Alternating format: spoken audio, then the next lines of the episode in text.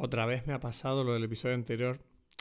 Te prometo que para el próximo episodio soluciono este tema de tener este pequeño hueco de 20 segundos eh, antes del comienzo del episodio. Es que, ¿sabes qué pasa? Que tengo todo editado y si intento adelantarlo tengo que rehacer un montón de cosas. Bueno, ya queda poco, quedan 4 segundos.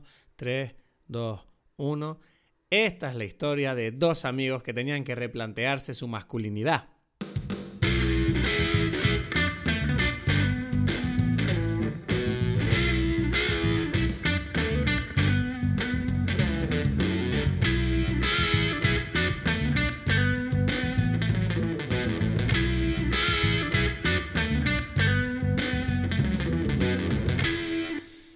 A todos, bienvenidos a Dime Pelis. Mi nombre es Cristo Casielo, aquí desde Tenerife y como siempre me acompaña mi querido amigo eh, Edgar Aponte desde Berlín. Eh, eh, yo te diría, yo te diría una cosa. Estoy pensando una cosa que em, yo creo que, o sea, en, el intermedio entre que tú te presentas y yo me presento, quizás las palabras podemos intentar jugar con eso. Es una proposición para otro día. No entiendo qué tipo de juego. Como que tú eres Edgar Gabriel Cristo Garcielo y yo ahí digo algo, por ejemplo.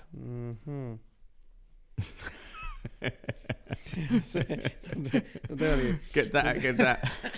Me encantan las propuestas creativas tuyas que nunca me quedan claras. Es como. Ya, ya, ya, ya. Ay, Dios. Porque, porque es como raro decir, ¿sabes qué es lo que sucede? Tú sabes cómo, cómo, cómo pasa a veces eh, en la presentación. ¿Qué pasa? Tú sabes cómo se siente cuando llega alguien y, y, dice, y me parece que siempre queda como raro y queda mal, que, mm, que en una entrevista, ¿no? Entonces llega alguien y el presentador, el presentador de la entrevista dice, bueno, entonces aquí eh, estamos con esta persona y presenta a la persona y se pone a hablar y tal, y, y entonces hace toda una presentación donde después le dice como que, y entonces vamos a hablar sobre el tema de, yo qué sé, la ciencia, en, eh, la ciencia moderna y los microbios, y tú has visto el descubrimiento último de los microbios y tal. Y entonces es como que la persona ya inmediatamente tiene que decir, bueno, sí, los microbios. Y, y tú ves que dicen algo como, bueno, antes que nada quisiera saludar a todos y tal. Y después dice, y es como que hay como una cosa como rara. ¿Sabes lo que sabes ese momento? Sí, te entiendo, pero, pero no entiendo cómo puedes extrapolar eso a la presentación que hacemos aquí, porque tú ya sabes lo que hay. No. Yo sé, yo sé, yo sé, yo sé. Pero lo que sucede es que es como que eh, eh, me resta como naturalidad a mí porque... No, no, yo, creo que sé lo que está pasando. Y es que... Porque... Bueno, dime. No, no, porque te, eh, te, explico, porque es como que yo tengo que decir... O sea, no es que tengo que decir, está bien lo que yo tenga que decir. O sea, obviamente siempre voy a decir lo mismo. Pero es como que me, falta como decir yo soy o algo que... o sea, no solamente y Edgar Aponte.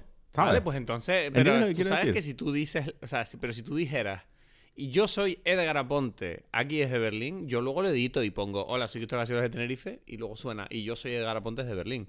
Ya, es que yo siempre quería, sí, pero es que tú, eh, tú te, tú eh, te, te, trancas con la edición y yo prefiero que sean entre las cosas. Mm, es lo que te estoy diciendo. Ya, vale, bueno, pero ves, tú me dices eso. Probamos, probamos, no, es un problema. Va a salir, va a salir. Tú me dices eso que me acabas de decir y obviamente ahora pues diré, ah, pues lo tendré en cuenta a la hora de hacer la presentación. Digo, buena idea. Exacto, exacto. Es que no lo había pensado con esta claridad hasta este momento. Te propongo una cosa. Vamos a hacerlo de nuevo ahora. Lo voy a hacer y quiero ver cómo lo haces tú entonces. Venga, vamos allá.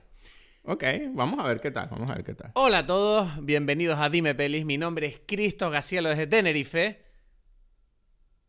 Ajá, y aquí estoy, Edgar Aponte desde Berlín. Ah, eso, eso, lo mejor, es verdad. Eso lo mejor. un ejemplo, pues. Un ejemplo. Magnífico, magnífico. Ay, bueno. ¿Qué tal? ¿Cómo está todo? Bien, bien. Oye, mira, cosa, todo bien. en general bien. Estoy calentito, recién salido. Ayer vi The Northman, la película que vamos a comentar hoy, o sea que tengo ganas de ver qué tal sale eso. Y, la verdad que, bueno, estaba yo eh, revisando el, anterior episodio en el que hablamos de Coda. Y alguien me hizo una corrección que yo no me di cuenta en el momento y tú tampoco. Que es el tema de que yo confundí, cuando te acuerdas cuando dijimos lo de no, y, y Chris Rock hizo el doblaje de Shrek y se cierra un círculo. Y es como, en Twitter, una seguidora, perdón, no me acuerdo del nombre ahora, creo que se llama Marta, puede ser, bueno, igual me equivoco. Eh, la tipa me dice, eh, no es Chris Rock. Fue Eddie Murphy el que dobló al burro. Eh, es verdad. Y yo le dije, y yo dije, mierda, me, me lié. me lié con, con la cebra de Madagascar. Él dobló a la, a la cebra de Madagascar, no a Eddie Ah. No al burro. Entonces, claro, eh, la conclusión que yo saco. es que los animales. No, no, la conclusión que yo saco es que somos unos racistas de mierda, confundimos a un negro por otro. Todo mal, ¿sabes? Cancelado. Ah, no. Yo no me había dado nada. O sea, sí, o sea, es- esto está. es- es- sí, no es para nada lo mismo, Nada, no ¿sabes? tiene nada que ver Pero. y- ah, ok, ok. No, sí, no hay nada que decir. O sea, simplemente. o sea, es como horrible. Es todo mal. Todo mal, lo siento. Perdón, Chris Rock. El pobre tiene un mes, le, le dieron una, le, dieron una hostia y ahora lo confundieron con Eddie Murphy. Todo mal. Chris Rock, horrible el mes de Chris Rock. Pobre hombre, Pobre la pasa hombre. muy mal. Nosotros queríamos, sí. queríamos ayudar, Chris Rock. Queríamos. No sé. Queríamos ser- En fin, no, nos odien. Oh. Eh, y nada, yo qué sé, alguna cosa que, que quieras comentar. ¿Estás bien? ¿Viste la cima de los dioses? ¿No? Yo. No, no, no, no. Pero, pero. mm, Ah, siento que había alguna historia, no sé. Alguna historia de No película. sé. eh, Ahí, showcito Johnny Depp. Ah, Eso es una historia bueno, de película. Lo de Johnny Depp, o sea, o sea, tú no sabes lo que está pasando en esta casa con lo de Johnny Depp. O sea, Pa- Paulina está obsesionada con ese juicio. O sea, ¿Sabes que Paulina se está viendo los, los vídeos eh, originales? O sea, es decir, ella se está viendo los, los cuatro horas de juicio que hay al día, ¿sabes? Una cosa loca. O sea, y, y la tipa está como obsesionada. Dice, es que es increíble las cosas que dicen y tal, y no sé qué. Y yo decía, "Uf". No sé, yo le decía ayer, digo, es que a mí todo el tema me da demasiado igual. A mí me da totalmente Pero, igual. pero sí, en no, en realidad Sí. es como que me da igual, pero me da. Si me tiene que dar algo, es como que me da pena, ¿sabes? Es como, uff, qué, qué cosa más dura, ¿no? Ver a, a dos personas que, bueno, en algún momento de sus vidas se quisieron, por el motivo que sea, y es como que ahora es como el show más horrible de, de- Sobre todo, lo que sí me gusta es el tema de que se, se descubrió un poco el tema de, mira, o sea, no era... O sea, como, no era Amber Heard este angelito maltratado, ¿sabes? Fue como, mira, pasaron cosas aquí que, que este hombre Johnny Depp resulta que no, no es lo que se dijo. Y es como que mucha gente que lo defendió en su momento, a quien supuestamente, pues, ¿sabes? Como que les, les cancelaron, vamos a decir la palabra, ¿no? Y es como que hoy en día ellos están sacando pecho como diciendo, ven, es que ustedes de verdad con su puta cultura de cancelación, es que son unos imbéciles. Y yo decía, bueno, me parece interesante en cuanto al discurso de, de, o sea, el discurso no, el debate sobre el tema de la cultura de la cancelación, de cómo este, este está saliendo el tiro por la culata en muchas ocasiones, porque es lo que tú y yo decimos siempre, que es que, tío, la vida es complicada, las personas son complejas y no podemos asumir que buenos y malos siempre, ¿sabes? Es como, chicos, o sea, vamos a calmar las emociones, o sea, me- de verdad que me, me pone muy de los nervios ese tema, o sea, de los nervios, me preocupa, ¿no? Como quiero que la gente espabile con... O sea, que es como, mira, pasó esto. Bueno, vamos a ver qué pasó, ¿sabes? No vamos a, asumir que ya sabemos lo que ocurrió, ¿no? Ya, sí, no sé. Yo es que a mí a- hasta eso me, me, me, me- me pierde por momentos. Yo entiendo lo que tú dices y, y es- en cierta forma estoy de acuerdo, pero sí también es como que... Es que hasta me... hasta- es que el punto es como que hasta me da igual. Pero yo creo que, que toca por un lado lo que... No sé, algo que, bueno, son las estrellas y la gente quiere ver las estrellas, ¿no? ¿Sabes? Lo que quiero decir es Sí. como que esa conexión con el, con el, no sé, con esta cosa especial que existe. Por, o sea, digo especial porque, porque es como que está como, estamos el pueblo y estamos las estrellas, ¿no? Ya. Entonces hay como, ah, mira, el pueblo quiere ver las estrellas, yo qué sé, ¿sabes? No sé, no Esto, sé. esto lo digo porque conecta para mí, conecta con, con la película. Y por eso, o sea, eh, yo no lo pensé decir esto, pero, pero sí, porque el otro día hablaba sobre el tema y. Y, y nada, y, y- y pensaba en eso, ¿no? De, que creo que, por alguna razón, que después cuando tocaremos, cuando hablemos de la película, creo que que, que quedará más claro porque pienso que, que hay como una relación. Tío, Sí, ayer, sí. eh, bueno, la peli de hoy, ¿no? The Northman, eh, tengo que decir varias cosas. La primera, antes de entrar a la película. O sea, yo la fui a ver ayer. Ujú. Tú sabes que yo tengo esta, bueno, lo he dicho varias veces, ¿no? El tema este de que últimamente yo entro a las películas y digo, mira, yo no sé nada de esta película. Vamos a ver qué pasa. Claro, yo, yo salí de la película en primer lugar, bueno, me reí mucho porque, claro, yo salí de allí con mi amigo Diego, los dos estábamos como, que ganas de romper, quitarnos la ropa aquí y empezar a pelear como animales, ¿sabes? Como nos, volvimos vueltos locos, ¿no? Y, y claro, yo, yo, ¿sabes que yo no me había dado cuenta de, ah, coño, es Robert Eggers. ¿Sabes? Como, o sea, yo había oído el nombre, pero decía, no lo conecté como, coño, The Lighthouse, nuestra película. Exacto. Pero, pero yo, yo, pensé que cuando te dije que, habla, que hiciéramos esto, no, te, no te dije, es la, la última película de Robert Eggers. pero claro, tú, a ver, a estas alturas de verdad se te olvida que soy subnormal.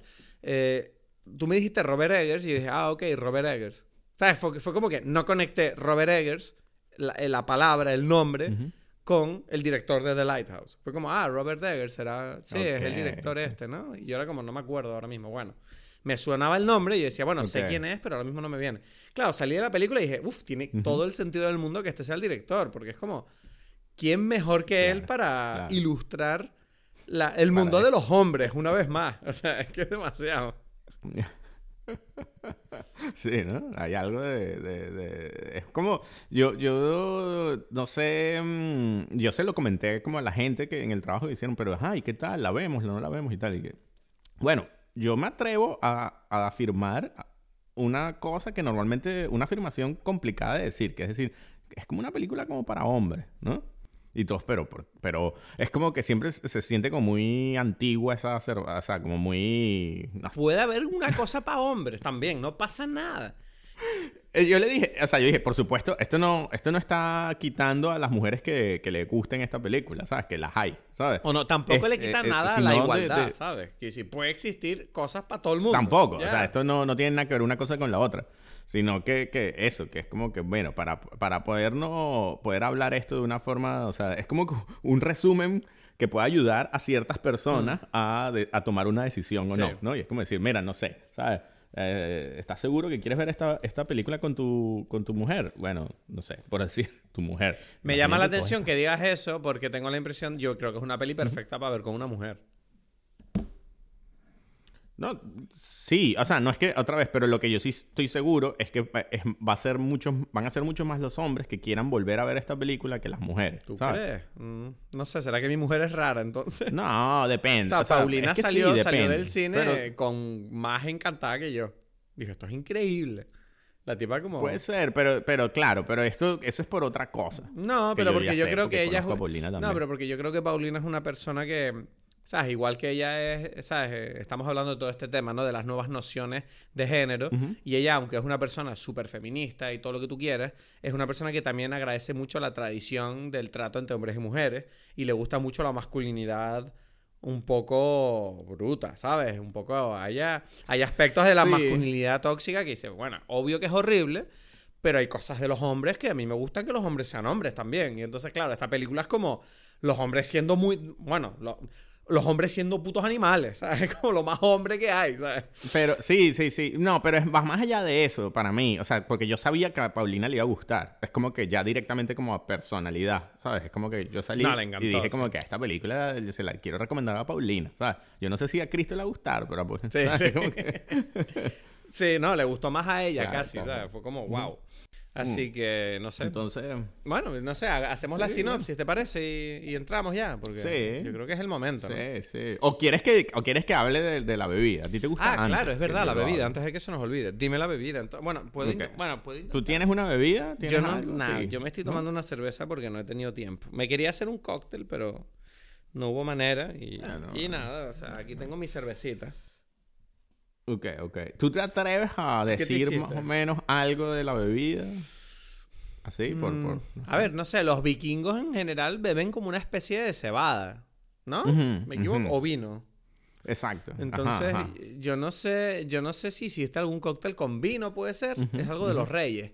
Bueno, es que te digo, yo te, yo, esto es interesante porque pasó a última hora, cambió todo, ¿sabes? Yo no pensaba, yo pensaba hacer un cóctel, ¿no? Y Em, un, cóctel y bueno, eh, cambió porque pasó que un cliente nos regaló, como, como sucede ahí, una botella de eh, Mead, que es eh, ¿cómo se dice? En español, en España creo que le dicen, o se llama hidromiel. ¿Sabes? No sé qué coño es eso. Bueno, resulta que esto es la bebida, mm, probablemente de las bebidas más antiguas que, que existe, que es miel fermentada.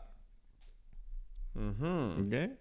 Y, y justamente, o sea, fue gracioso porque yo no, yo dije, bueno, esto no sé si lo voy a conseguir. Y, y llegó alguien y me trajo una botella de esto. Y yo dije, bueno, esto ya, eso es lo que voy a tomar hoy. Es una señal, ¿no? Sí, es una sí. señal. Es, es Pero agua de miel, agua con miel fermentada, ¿sabes? Y entonces eso es como que de las primeras cosas porque yo pensaba, mi, mi idea original era tomar un aquavit, que es el... Aquavit es el, el alcohol, o sea, la bebida clásica de los países escandinavos. Pero esa bebida no existía en la época de los vikingos, ¿sabes? ¿Por qué? Porque es un proceso de destilación. Y ese proceso no, Claro. no se inventó hasta después. Entonces, la, be- la bebida que sí tomaban los vikingos probablemente era eh, esto. O sea, o entre las que tenían. Que es como una especie de vino de miel, ¿sabes? Entonces, este, me pareció curiosísimo que, que, que, que, llegara y dije, bueno, ya. Tengo, por otro lado, un, un shot de Aquavit, porque me parece que, que pega demasiado, ¿no? Y, y quizás pega también como históricamente. Entonces yo voy a tomarme, por un lado, el hidromiel mid. Eh, tengo la botella allí y en algún momento me tomaré el shot ahí, porque es que hay que tomar mucho, hay que ser como muy vikingo aquí. No, eh, va a caer. Yo creo que viendo, sabiendo cómo es la película, si, querido oyente, si la has visto, yo creo que un chupito en esta conversación entra Esa- tranquilamente, porque, o sea, menuda Sí. película.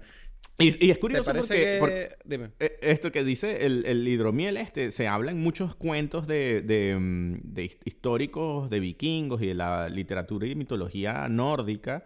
Y hay como toda una historia de que hay un, un... Hay el mit de la poesía. O sea, el hidromiel de la poesía. Y era cuando una bebida que estaba hecha... Era esto mismo, el- la, la- la miel fermentada, pero con la sangre de eh, un, un sabio, no me acuerdo el nombre porque es un nombre nórdico súper raro, y que él se supone que tenía todas las respuestas de todas las preguntas del mundo. Entonces él, cuando murió, la sangre le hicieron una bebida especial que la gente tomaba para saber las respuestas de las cosas.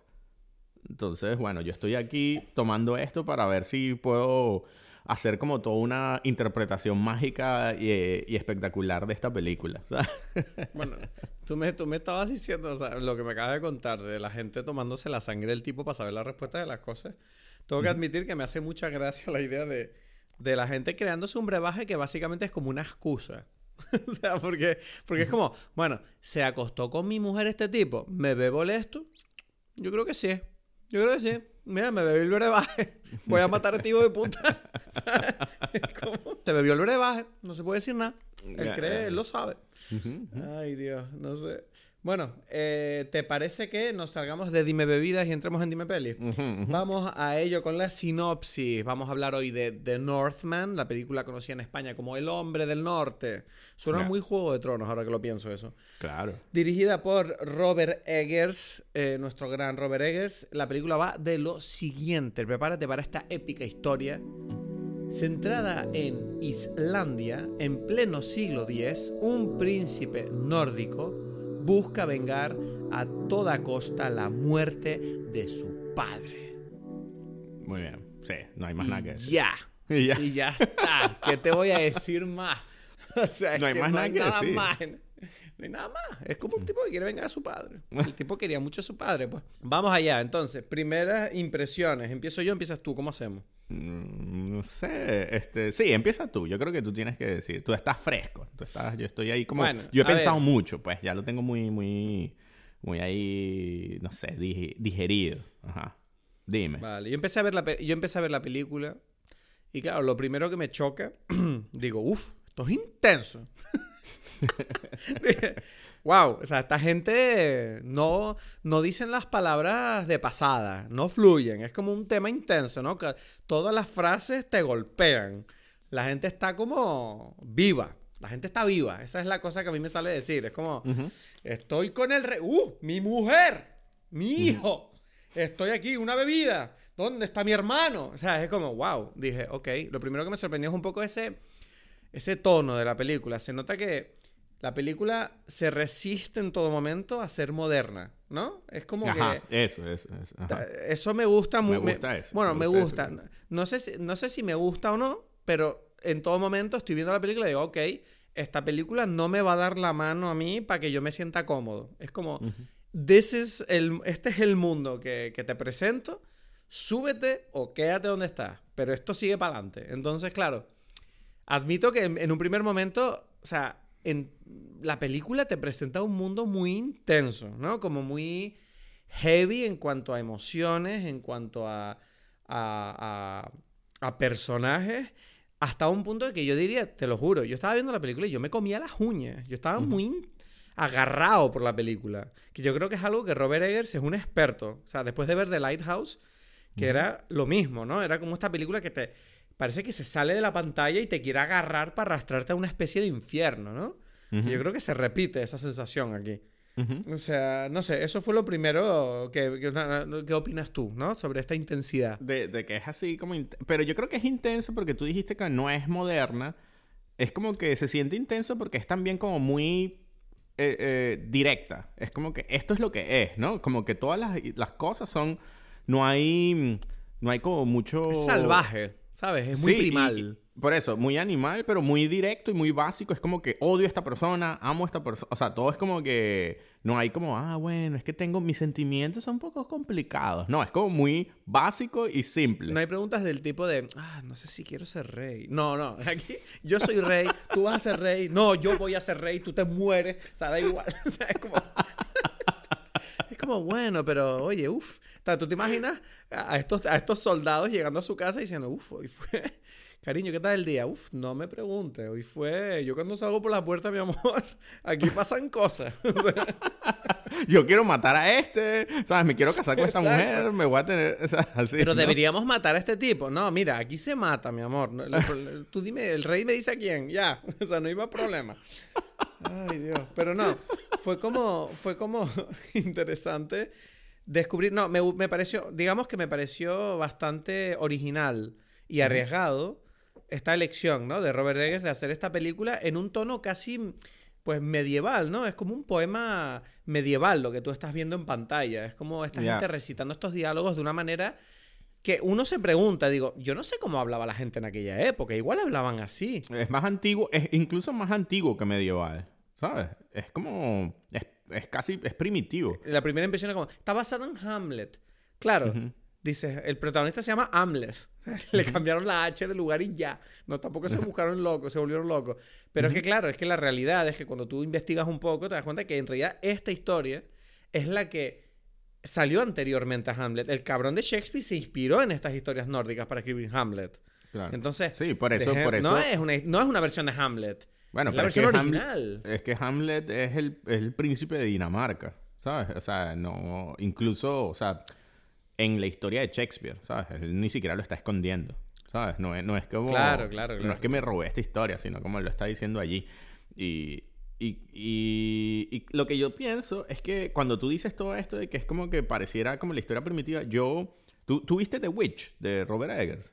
¿O solamente viste No, no la he visto. Lighthouse. Ok, ok si tú la ves, tú te das cuenta de algo que es mi, mi teoría que yo, que yo me creé en mi cabeza después de ver esta película. Y dije, este tipo lo que hace son historias, él cuenta historias que contaría, que contarían uno de los personajes de sus películas. Es decir, The Witch, que ah, bueno, no la has visto, pero es como una película que, que, contaría, es una historia que contaría una persona, un, un puritano, uno de los, de los de las personas que vive originalmente en Estados Unidos, en América, ¿no? y que cuenta una historia, ay, mira, no, en ese pueblo resulta que había una, una bruja ahí, es que, bueno, esa familia, es que le pasaron cosas muy locas, ¿no? Ok. La película de Lighthouse es como una, una historia que contarían los cuidadores de los faros entre ellos. Es como que, es que en el faro ese, no sé si te enteraste, pero esta gente, bueno, se volvió loca, no sé qué y tal. Y The Northman para mí es como una historia que es la que le contaría el, el, papá vikingo al hijo vikingo. Es como que, bueno, el rey, papá, papá, papá, se murió porque lo mató. Por eso hay que vengar y, es importante. Y todo, es como que una historia está contada en el mismo tono, en la misma forma, en todo. O sea, tú, entras como en un, como tú dijiste, en un mundo totalmente primitivo. Y Y es interesante porque cuando, cuando uno ve las entrevistas de Robert Eggers y como él habla de cómo él ha contado sus historias, más o menos él dice que él lo que él intenta es plasmar la, de la forma más parecida a la realidad, a, la realidad que tenían estos personajes. Y de una forma que no los puedas, o sea, que él no los intenta juzgar. Él está allí como, estos son estos personajes, ellos vivían así, ¿sabes? Y, y, lo hace como, como demasiado palpable. Es como que, bueno, este, este tipo vivía en este mundo y esto es así, ¿sabes? Yo no voy a decir qué me parece esto, ¿no? Ya, sí, o sea, hay una cosa que a mí me gustó mucho de la película, que lo hablé con, con Paulino también, que es, es, es, muy, bueno, para empezar, ¿no? Hamlet es un personaje demasiado trágico, ¿no? En sí mismo. O sea, que si la, la, historia no necesita hacer nada demasiado heavy para, para, El propio personaje en sí es como una tragedia con patas. Pero creo que la película es muy interesante desde el punto de filosófico, porque creo que conecta mucho con el determinismo. ¿Sabes? Que es como. Es una película sobre gente que no elige. O sea, este tipo no es libre de hacer lo que quiere, porque este tipo. Él tiene ya. O sea, es como que le han impuesto lo que tiene que hacer. Él, él cree firmemente que tiene un destino que tiene que cumplir. Y, y es como que. Es, es curioso lo que eso dice en cuanto a lo que. ¿Sabes? Porque, por ejemplo, se dice, ¿no? Que, que no sabemos hasta qué punto nosotros somos libres o sea, que tú cómo sabes que tú estás haciendo lo que tú quieres hacer. Igual tú estás haciendo lo que te enseñaron tus padres. Igual tú estás haciendo lo que la sociedad quiere de ti o lo que tú crees que la sociedad quiere de ti. Hay un punto ahí que me parece muy interesante a través de, de estas justificaciones que tiene la película, ¿no? Con, las, con, con las visiones, con, con las lecciones del padre, con, con, el tema de... Incluso cuando Hamlet se enfrenta a su madre finalmente, ¿no? Y su madre le revela que su destino ella lo, que tú, tú, siempre te bajaste al final ahí, ya me asustaste, pero sí. Bueno, no te preocupes, solamente lo digo, ¿no? Pero toda la película yo siento que es muy interesante cómo el mundo de, de, de, de esta gente medieval, eh, que, que, que, nos rebaja, ¿no? A este mundo de mitos, de, fantasía, eh, y tan como primario y tan extraño, siento que yo, toca una parte de nuestras mentes, ¿no? Que, que es humano que, pareciera que siempre hemos conocido, pero yo siento que en el mundo moderno igual hemos olvidado. Porque, Exactamente. Porque, siento que hoy en, porque hoy en día siento que nosotros nos gusta pensar, ¿no? Nos gusta creer esta idea de la libertad, la palabra libertad, como esta cosa que dicen los políticos o la gente joven que se sienten libres de hacer lo que quieran y, asumimos que lo tenemos y que somos los capitanes de nuestras propias naves de la vida. Pero yo tengo la impresión de que esta película te está diciendo como que hace miles de años eh, eh, esa, esa concepción era completamente distinta y, y, ellos tal vez sabían algo que nosotros no sabemos ya o que hemos olvidado. Eh, sí, ¿sabes? Estoy total, o sea, sí, es totalmente, sí, así lo veo yo exactamente. Me he venido muy arriba ahora, lo he, dicho y a medida que lo iba diciendo decía, coño, que bien fluyen las palabras ahora mismo. O sea, me, o sea, me he puesto, se me ha puesto el pene duro, o sea, fue como, wow. a veces es increíble con lo tonto que soy, lo inteligente que puedo sonar a veces.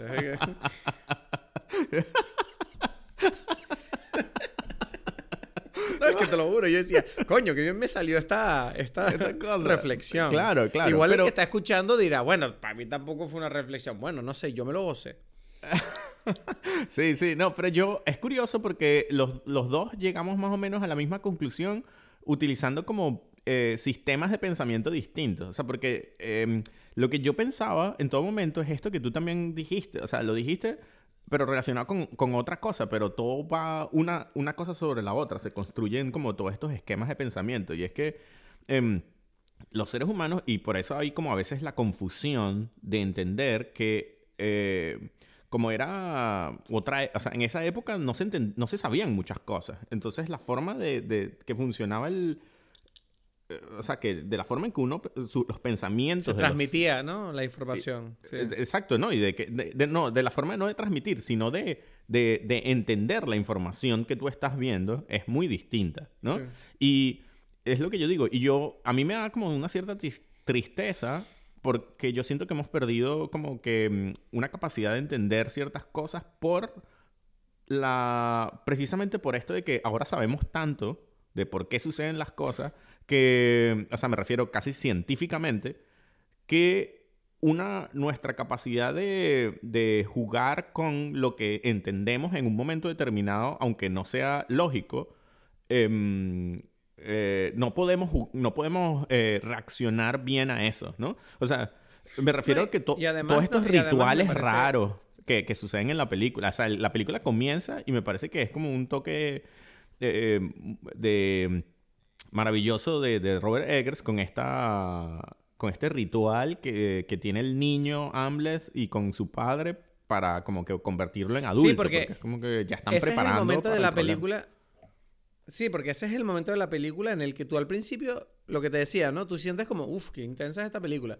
Y cuando ya empieza el ritual, tú ahí es donde dices, ok, o sea, Robert Eggers no está jugando a, a la película facilona, ¿sabes? No, no, no, no, es una. No, este, este mundo mm, primitivo no es bonito. ¿Sabes? Como aquí pasan cosas. O sea, esta gente de verdad que está con una conexión con la realidad que es totalmente distinta a la tuya. ¿Sabes? Exacto, exactamente, exacto, exacto, exacto. Y, y, lo hace demasiado bien eso. Porque, porque no es necesariamente mejor ni peor. O sea, es, es mm. simplemente distinto, ¿no? Y me, me encanta eso de que de que el papá eructa y, y, el hijo se tira un peo, ¿sabes? Como que es como que... Es como... Sí, es que hay como pequeños momentos que uno, uno los interpreta desde nuestro mundo como comedia casi, pero, ah, ellos no. lo ven como comedia. No, no, no, porque, porque es, es como una conexión con la naturaleza y por eso digo que me da como una cierta tristeza con algo como más cercano es una mezcla muy rara entre más cercano a la Tierra y, y a su vez más cercano a la, a la, al cielo, a la fantasía. No pero, también, ¿Mm? pero también es fácil exotificar las cosas, ¿sabes? Quiero decir... No, no, no, pero yo no lo digo... No, no, yo no lo digo como, como algo exótico, lo digo porque yo lo siento del día a día, ¿sabes? Y yo, mi vida por ah, mucho tiempo... Sí, porque yo... Yo siempre he... Algo que yo hago y que muchos amigos se, se ríen y bueno, tú alguna vez has comentado eso. Es como que yo siempre todo, hay como a veces la gente dice, pero tú ya sabes qué es esto. ¿Por qué, porque si yo te pregunto, ajá, pero quieres comerte la salchicha con mostaza? Y es como que me la quiero comer con mostaza, no lo sé. Porque es como que yo siempre, yo siempre hago como un juego conmigo mismo de, de si esta fuese la primera vez que, me hacen esta pregunta, ¿qué respondería yo en este momento? ¿Sabes? Como que si yo no sé nada qué es mostaza, qué es, ¿sabes? Y es como que, pero tú no tienes que hacer esto todo el tiempo, ¿sabes?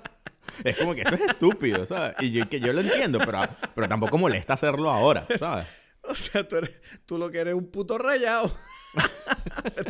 Pero, vamos a ver, comete la puta salchicha. No, ahora en serio. Pero me ha hecho mucha gracia el ejemplo. Como el, el Edgar de... O sea, es como, oye, tu amigo Edgar es demasiado intenso. Solo le pregunté si quería mostaza. Y tú ahí como... Exacto.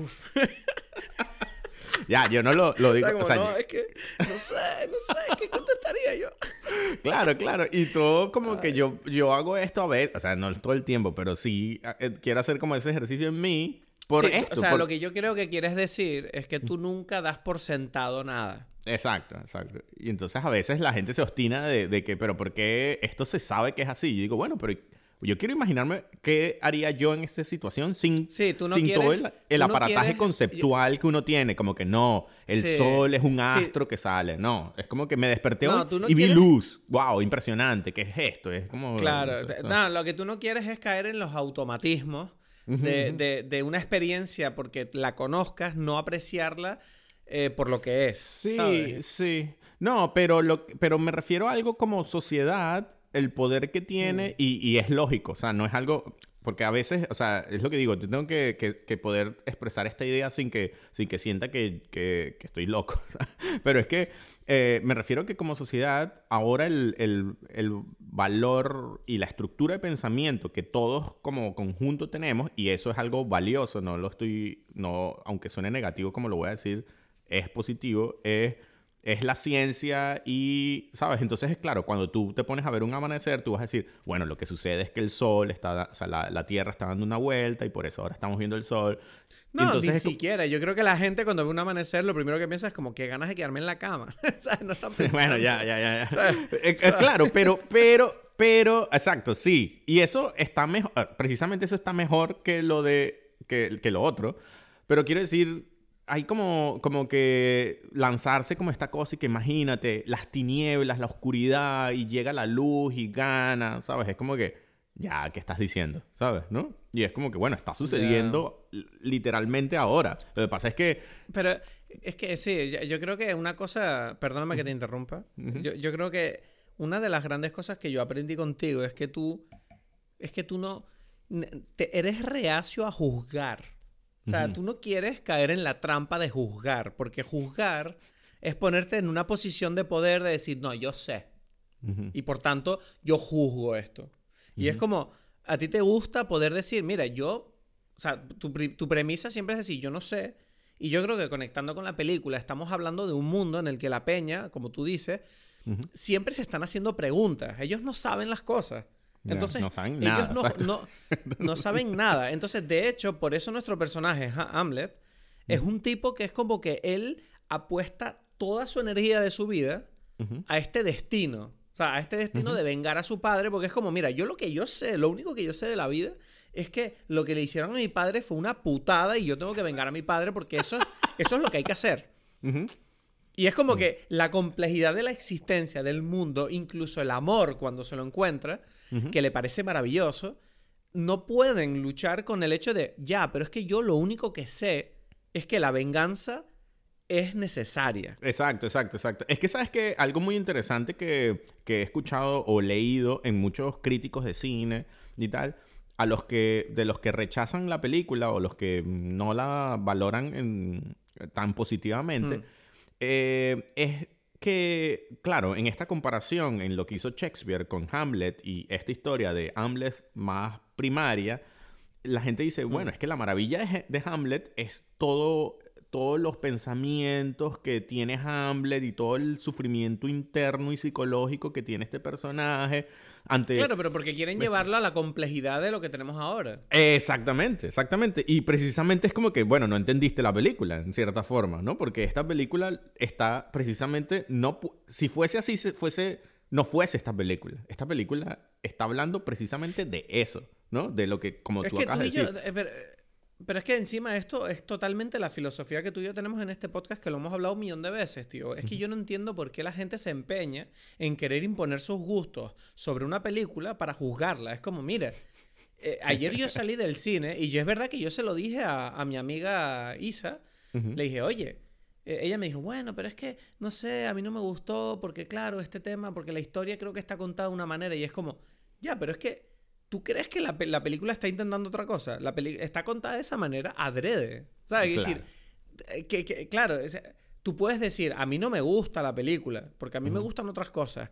Y es verdad que si lo pienso, a mí esta película no me gusta al 100% dentro de mis gustos. Porque la sensación que la película me produce es incómoda, es dura, es como mucha, es, mucha tensión, es como yo siento que necesito respirar viendo esta película, ¿sabes? Pero al mismo tiempo no puedo negar que Robert Eggers se ha propuesto un objetivo bastante claro y lo está cumpliendo con creces, que es como, mire, vámonos aquí tú y yo a lanzarnos al mundo de los vikingos a lo loco, ¿sabes? Como se volvió, ¿sabes? Como se volvió loco, ¿sabes? Es como, es como tú cuando te vas a un concierto de Pearl Jam, ¿sabes? Como, venga, me tiro al público, me da igual todo. Bueno, bueno, tengo que decir algo que hace poco alguien vivió la experiencia esa tuya de Pearl Jam. Yo te mandé una foto ahí con, con Zach. Pero, espera, espera, ¿hiciste algo, ¿hiciste algo comparable a eso? No, bueno, no porque no se dio la oportunidad por razones, pero sí, o sea, yo te mandé la foto. Resulta que, que un sí, La, la foto del otro día. el otro día tú estuviste, sí, el otro día hablamos el fin de que tú y yo no solemos hablar los fines de semana, no sé por qué, porque siempre estamos liados. Pero tú me mandaste una foto en, una especie de concierto con cerveza. Sí, sí, exacto. Y te, y te vi emocionado, te vi emocionado en la foto. Estabas como arriba. Pero, pero, pero eh, Dime qué pasó. Entonces, bueno, ese, ese, es el concierto de un... Eh, bueno, esto pega con la película por cosas, ¿no? Es como un concierto... Es un compañero de trabajo que tiene una banda de punk, ¿no? De siempre, ¿no? Y es más o menos famoso, ha hecho giras, eh, tú lo puedes escuchar en Spotify y tal. Y desde que él empezó el trabajo, por pandemia y por todo, yo nunca había ido a un concierto de él. Yo no sabía que, o sea, yo sabía que él tocaba y sabía que tenía una banda y sabía que era una banda de punk, pero yo no sabía cómo era. Entonces me dice, mira, nuestro primer concierto en Berlín desde hace no sé cuántos años, tres, cuatro años, y me dice, vamos a tocar en un en un gimnasio donde la gente hace pesas. ¿sabes? Por eso, por eso yo te mandé la foto y dice atrás Demasiado Berlín. bueno, nosotros llegamos a este, a, nosotros llegamos a este gimnasio y en este gimnasio había un, un, un, montón de tipos papeados con tatuajes así, ¿sabes? Como que levantando pesas y tal. Y yo pensaba que al comienzo era como medio chiste, como que bueno, hay unas pesas aquí las podemos usar. No, era como en serio, y que, pero más, más, dale, dale. Y nosotros ahí como, mierda, ¿qué, qué cosa tan extraña es esta, ¿sabes? Y bueno, tú ya me conoces como soy yo en los conciertos y digo, mira, hay que disfrutar esto al máximo, ¿sabes? Y entonces, este, yo, llegan mis otros amigos del trabajo, compañeros y tal, y, yo digo, mm, estoy analizando la posibilidad de subirme por estas cosas donde hay como estas escaleras de pesas y tal, para lanzarme al público y todo, y que, qué gracioso eres, Edgar y tal, y que... Ah, tú no sabes lo que estoy diciendo. me encanta, me encanta que tú estabas como, ok, yo creo que me voy a volver loco aquí. Vamos a ver qué tipo de locuras puedo hacer. O sea, pero me encanta que al, mismo tiempo es una locura como muy metódica, ¿no? Es como va contra, es como muy, es como una locura un poco eh, de viejo, ¿no? Es como, tú de joven no habrías pensado de dónde te puedes tirar, pero de viejo dices, ok, seguramente después voy a estar hecho mierda, mejor lo preparo de antemano. claro, ya estaba preparando mi, mi, mi, mi Berserker Mode viking. Pero todo esto, todo esto, yo no sé, nosotros hemos hablado en el podcast de por qué tú te vuelves loco en los conciertos, porque yo no sé si lo hemos dicho. Bueno, yo no lo sé. O sea, yo porque mi vida, o sea, otra vez, el por qué es un poquito porque yo lo asumo tipo, tipo Amleth con su ritual con su papá. Yo digo, bueno, ya estamos aquí. No, a ver, yo creo que esta anécdota hay que contarla. O sea, aunque la voy a hacer resumida, pero es como que, bueno, hace muchos años, yo diría que fue en 2010, 2010. Eh, tú y yo fuimos con un par de amigas mías del trabajo a un concierto de una banda tributo de Pearl Jam. Y claro, en este concierto, que era como en la gruta, ¿no? Un, local sí, la gruta 66, ¿no? Sí. Y, y, estábamos allí y entonces empiezan a tocar y claro, o sea, yo nunca había oído a Pearl Jam en directo y, y era como escuchar Even Flow, muy bien tocada además, este grupo era muy bueno. Y eh, de repente, claro, nos empezamos a venir arriba, estábamos bebiendo, tal, eh, lo típico, un concierto de Pearl Jam, la gente saltando, tal. Pues yo estoy ahí disfrutando con mi amigo Edgar y de repente me giro y no lo veo a Edgar, no lo encuentro. Digo, mierda, ¿dónde está Edgar? ¿A dónde fue? O sea, pero es que además me, hizo gracia que desapareciste y no dijiste nada. O sea, fue como, ¿a dónde te fuiste? y de repente levanto la cabeza y veo que está en el escenario Edgar. ¿Vale? Veo, está en el escenario con la banda sonando el, estribillo de Even Flow y, Edgar. digo, ¿qué está haciendo? Y de repente coge carrerilla y salta al público. Vale, vamos a pausar. Vamos a pausar la acción en este momento y decirles una cosa. Yo no sé si ustedes entienden que la gruta tampoco es que sea eh, Lulapalooza ni Coachella, ¿vale? Es como un local donde hay como, no sé, había en el concierto puede ser 50, 60, 70 personas yo creo que esos son muchos, yo creo que había menos incluso. Bueno, no lo sé, pero tampoco era como una cosa loca. Y bueno, te lanzaste que te podías haber escoñado ahí como un hijo de puta y te salvaste. Te bueno, la gente se vino muy arriba porque dijeron, increíble. Y te cogieron y fue como mis dos amigas, que además, ¿tú te acuerdas de Marina? Que Marina era como muy rockera. Ajá.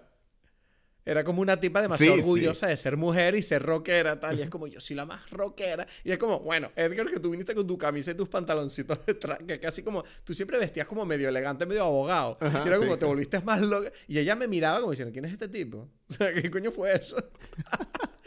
bueno, en fin, ese fue el día que yo, claro, en aquel entonces yo conocí a Edgar desde hace un año. Y yo estaba descubriendo, ok, hay facetas de Edgar por descubrir aquí. Es como increíble. Bueno, todo esto para decir que Edgar, eh, esas son las conexiones tuyas con tu mundo primario. Exactamente. A la película. Exactamente. Bueno, y para, para terminar la historia de lo que pasó en el fin de semana aquí, fue que en, el, en los videos que lanza la banda después en Instagram y tal, yo soy como el primero y tal, saltando, bailando, y tú como, pero ya, Edgar, tú eres como el primero allí de todos los punks y tal, what the fuck. Y yo, que bueno, ya, así soy yo. Porque lo gracioso, lo gracioso de ti es que además tú no tienes nada del aspecto de una persona que haga esas cosas, ¿sabes? Tú pareces el tipo más tranquilo del mundo, eres como, de verdad, los de, la demás gente es como que se tienen que trabajar ese aspecto, ¿sabes? Como, no, me voy a hacer unos tatuajes, me voy a poner una camiseta rota, me voy a poner el pelo pincho, me voy a volver loco y luego están allí y dicen, bueno, venga, va, va, estoy loco, yo estoy medio loco. Y es como que tú llegas y dices, bueno, yo tengo que compensar que no tengo nada de esa mierda. Sea, claro, claro, claro. el doble de loco que ustedes.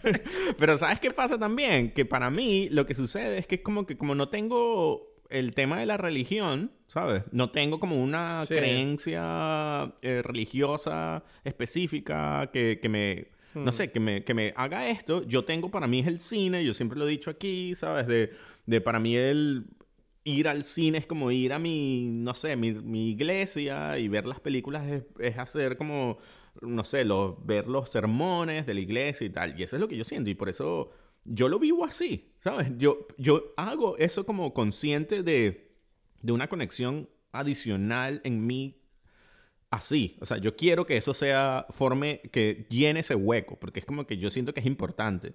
Y la música tiene eso también para mí, ¿sabes? Entonces yo en los conciertos yo los vivo así también, ¿sabes? De, de todo, me encanta la música y por eso grabo videos de, de músicos, de conciertos, de videos musicales. Es porque hay como una cosa, cuando yo estoy no sé, escuchando música o grabando un video de un músico tocando algo, ¿sabes? Es como que yo no estoy pensando, yo estoy como que viviendo como todas estas emociones y tal, y eso es lo que digo, ahí viene lo que yo sí siento que se ha perdido un poco, o que la, o sea, porque la sociedad no te, no te da como las herramientas para usar esto, ¿sabes? Para, para decir, mira, tú eh, tienes que, que, vivir algo mágico de tu forma o de lo que tú quieras, ¿sabes? Ahorita no hay eso. Me acabas, me acabas de dar una idea tremenda para un vídeo promocional de Dime Pele para la próxima temporada. Excelente, bueno, hay que No, pero estoy de, estoy de, acuerdo, estoy de acuerdo contigo en que tal vez tú crees que la sociedad moderna, a medida que ha ido evolucionando y con, ¿sabes? Se dice mucho, ¿no? Esto de que la religión ha perdido peso, ¿no? En, la sociedad. ¿Tú crees que eso es lo que ha hecho que la gente, claro, al mismo tiempo, tengo la impresión de que al mismo tiempo que ha bajado la religión, ha subido como los hobbies o las ganas de la gente de claro, hacer la gente buscándose estas cosas, ¿no? Sí, sí, exacto. Hmm. Sí, sí, sí, pues es verdad que yo soy como tú, estoy totalmente de acuerdo contigo, o sea, es, nuestra religión. Bueno, y bueno, eh, volviendo a la película entonces, yo te quería hacer una pregunta, porque yo, es verdad que yo también leí un par de críticas de la película y, y, había alguien que decía como, bueno, es que esta película eh, tiene muy buena crítica, pero el público no la está aceptando muy bien porque, en el, bueno, las notas de CinemaScore y todas esas mierdas. Y yo quería preguntarte, ¿tú crees que la peli es demasiado rara para el gran público? Porque yo lo que siento es mm. como que... Yo, yo, yo, creo que no, porque yo creo que la pretensión de la peli es bastante clara. Lo que pasa que yo creo que está pasando lo que decimos siempre, que es como que la gente solo quiere ver lo que quiere ver. Ya, ya, ya. Pero, Pero eso no es problema de la película, ¿sabes? Sí. O sea, hasta ahora le va bien a la película. ¿Sabes? Entonces, ¿Sí? o sea, es que ese es el tema. Yo siempre que hablamos de esto, a mí me cuesta... A mí, yo no soy muy fan de este tema, ¿sabes? Porque no sé vale, vale, perdona. Yo solo, yo solo quería hablar de, de, de, de eso, de, si tú crees que es un error la decisión de mostrar la película de esta manera en cuanto a cómo funciona como vehículo de, la historia, ¿sabes? no, no, lo sé, lo sé, lo sé. Entiendo. Y, y por eso, sí, hice como un pequeño Google ahí para ver qué tal. Y bueno, es la película ahorita más exitosa. O sea, no sé, ¿sabes? Más o menos. Entonces. Bueno, yo, tengo que decir, tengo que decir una cosa. O sea, si tengo que ponerle un pero a la película, es que. Yo no sé si tú sentiste esto, pero yo viendo la película, yo sentía que las peleas, a veces. Yo sentía que las coreografías de las peleas eran como un poco artificiales. ¿Sabes? Como que me mm. faltaba un poquito más de porque la película te está vendiendo este ambiente tan gritty, ¿no? Tan horrible, tan sucio, tan... Eh, pero al mismo tiempo, yo, a veces yo sentía como que los golpes de él o haciendo cosas que se notaban como raros, como, ah, bueno, es un actor haciendo cosas con los stuntmen. No sé si me explico. Mm, o sea, sí, sí, sí lo entiendo perfectamente, pero no es para nada lo que yo vi porque... No, no lo sentiste O sea, no, no porque, porque en realidad no hay casi nada especial. No hay como un, no es como que, wow, este tipo está haciendo un movimiento aquí súper loco, ¿sabes? Lo único que, o sea, hay como dos momentos así donde él hace algo como que, que, resuena a... estás haciendo algo excepcional, ¿no? Que es que si cuando le lanzan la lanza y él como que la coge y la bueno, Bueno, es que hay que hablar, hay que hablar de esa escena. Eh, bueno, el, primer ataque, ese, ese todo eso, o sea, es que el, el principio de la película, o sea, perdón, o sea, como que esa, esa primera escena, ya va, ok, vamos a llegar a esa escena, pero primero quiero hacer algo, porque quiero, quiero decirte otra cosa, porque mencionamos el, el ritual este del papá y el hijo y tal, y dijimos cómo la película te mete en este mundo, y, y quiero decir, antes de llegar a la escena, porque es el principio de la película, ¿qué, qué, qué, qué te parece Ethan Hawke? Porque a mí me sorprende, me sorprendió... Mira. Me sorprendió mucho. A mí muchísimo. ¿No? Mucho. Sí, ¿no? O sea, te lo iba a decir, porque cuando empieza la película, yo, claro, yo te dije, yo no sabía Ajá. nada, yo, yo no sabía ni quién actuaba. Entonces, claro, de repente yo veo al tipo, al rey llegando por los portones, ¿no? Al principio de la película, y digo, coño, se parece a Ethan Hawke ese tipo. Pero yo para nada me esperaba a Ethan Hawke en Exacto. película, no sé por qué. Pero, pero ya... Y era como... Y de repente lo estoy viendo, y claro, Ethan Hawke es un grandísimo Uf, actor. es increíble. Pero yo sí siento que Ethan, Ethan Hawke siento que es como uno de esos actores como Brad Pitt, que es como eh, es Ethan Hawke adaptando Ethan Hawke a distintas historias. Ajá, ajá. Y en esta película es la primera vez que yo dije, coño, ni habla, ni se mueve, Mm. ni se comporta como Ethan Hawke. Es como... de- eh, o sea, es que, a ver, tú piensas, eh, un rey, un tipo duro, ¿sabes? Que, que eh, o sea, tú piensas en Ethan No, Hawke. no, no, no, un rey vikingo. como- O sea, es como que a mí me dicen, bueno, el rey vikingo es Ethan Hawke. Y que ya, yo no quiero ver esta película. ¿Sabes? Eh, a pesar de que me encanta Exacto, Ethan o Hawke. sea, y- Pero no, no, penso- no lo pienso a él No. como un ejemplo de un vikingo. Y de repente aparece No. en la película y yo digo, no puedo, o sea, estoy viendo al rey vikingo. No, no, o sea, es increíble, ¿sabes? El cuerpo, Increíble, todo. increíble. No, y también me. Todo- no, y me gustó también el que hace del hermano, este tipo que se llama Claes Bang. Ajá, sí, sí. Claes, Claes Bang. ujú. Eh, me sorprendió porque yo no conocía a este actor y dije, uff, buenísimo. O sea, excelente también. Excelente, ¿sabes? Fue sí. como. No sé. Es que en general la película tiene unas interpretaciones increíbles. Sí, sí, sí. Pero, pero bueno, ajá. Entonces, esa, eh, la primera sorpresa para mí grande es Ethan Hawke, que no me lo esperaba nunca como un rey vikingo. Y de verdad es increíble. Y de repente llegamos, o sea, bueno, pasa la muerte y todo, que es como... No sé, ahí a mí me gustó mucho... eh, o sea, bueno, ya yo, yo estaba metido en la película allí. Pero viene la escena donde el niño se escapa, ok, matan a todos y todo esto es increíble.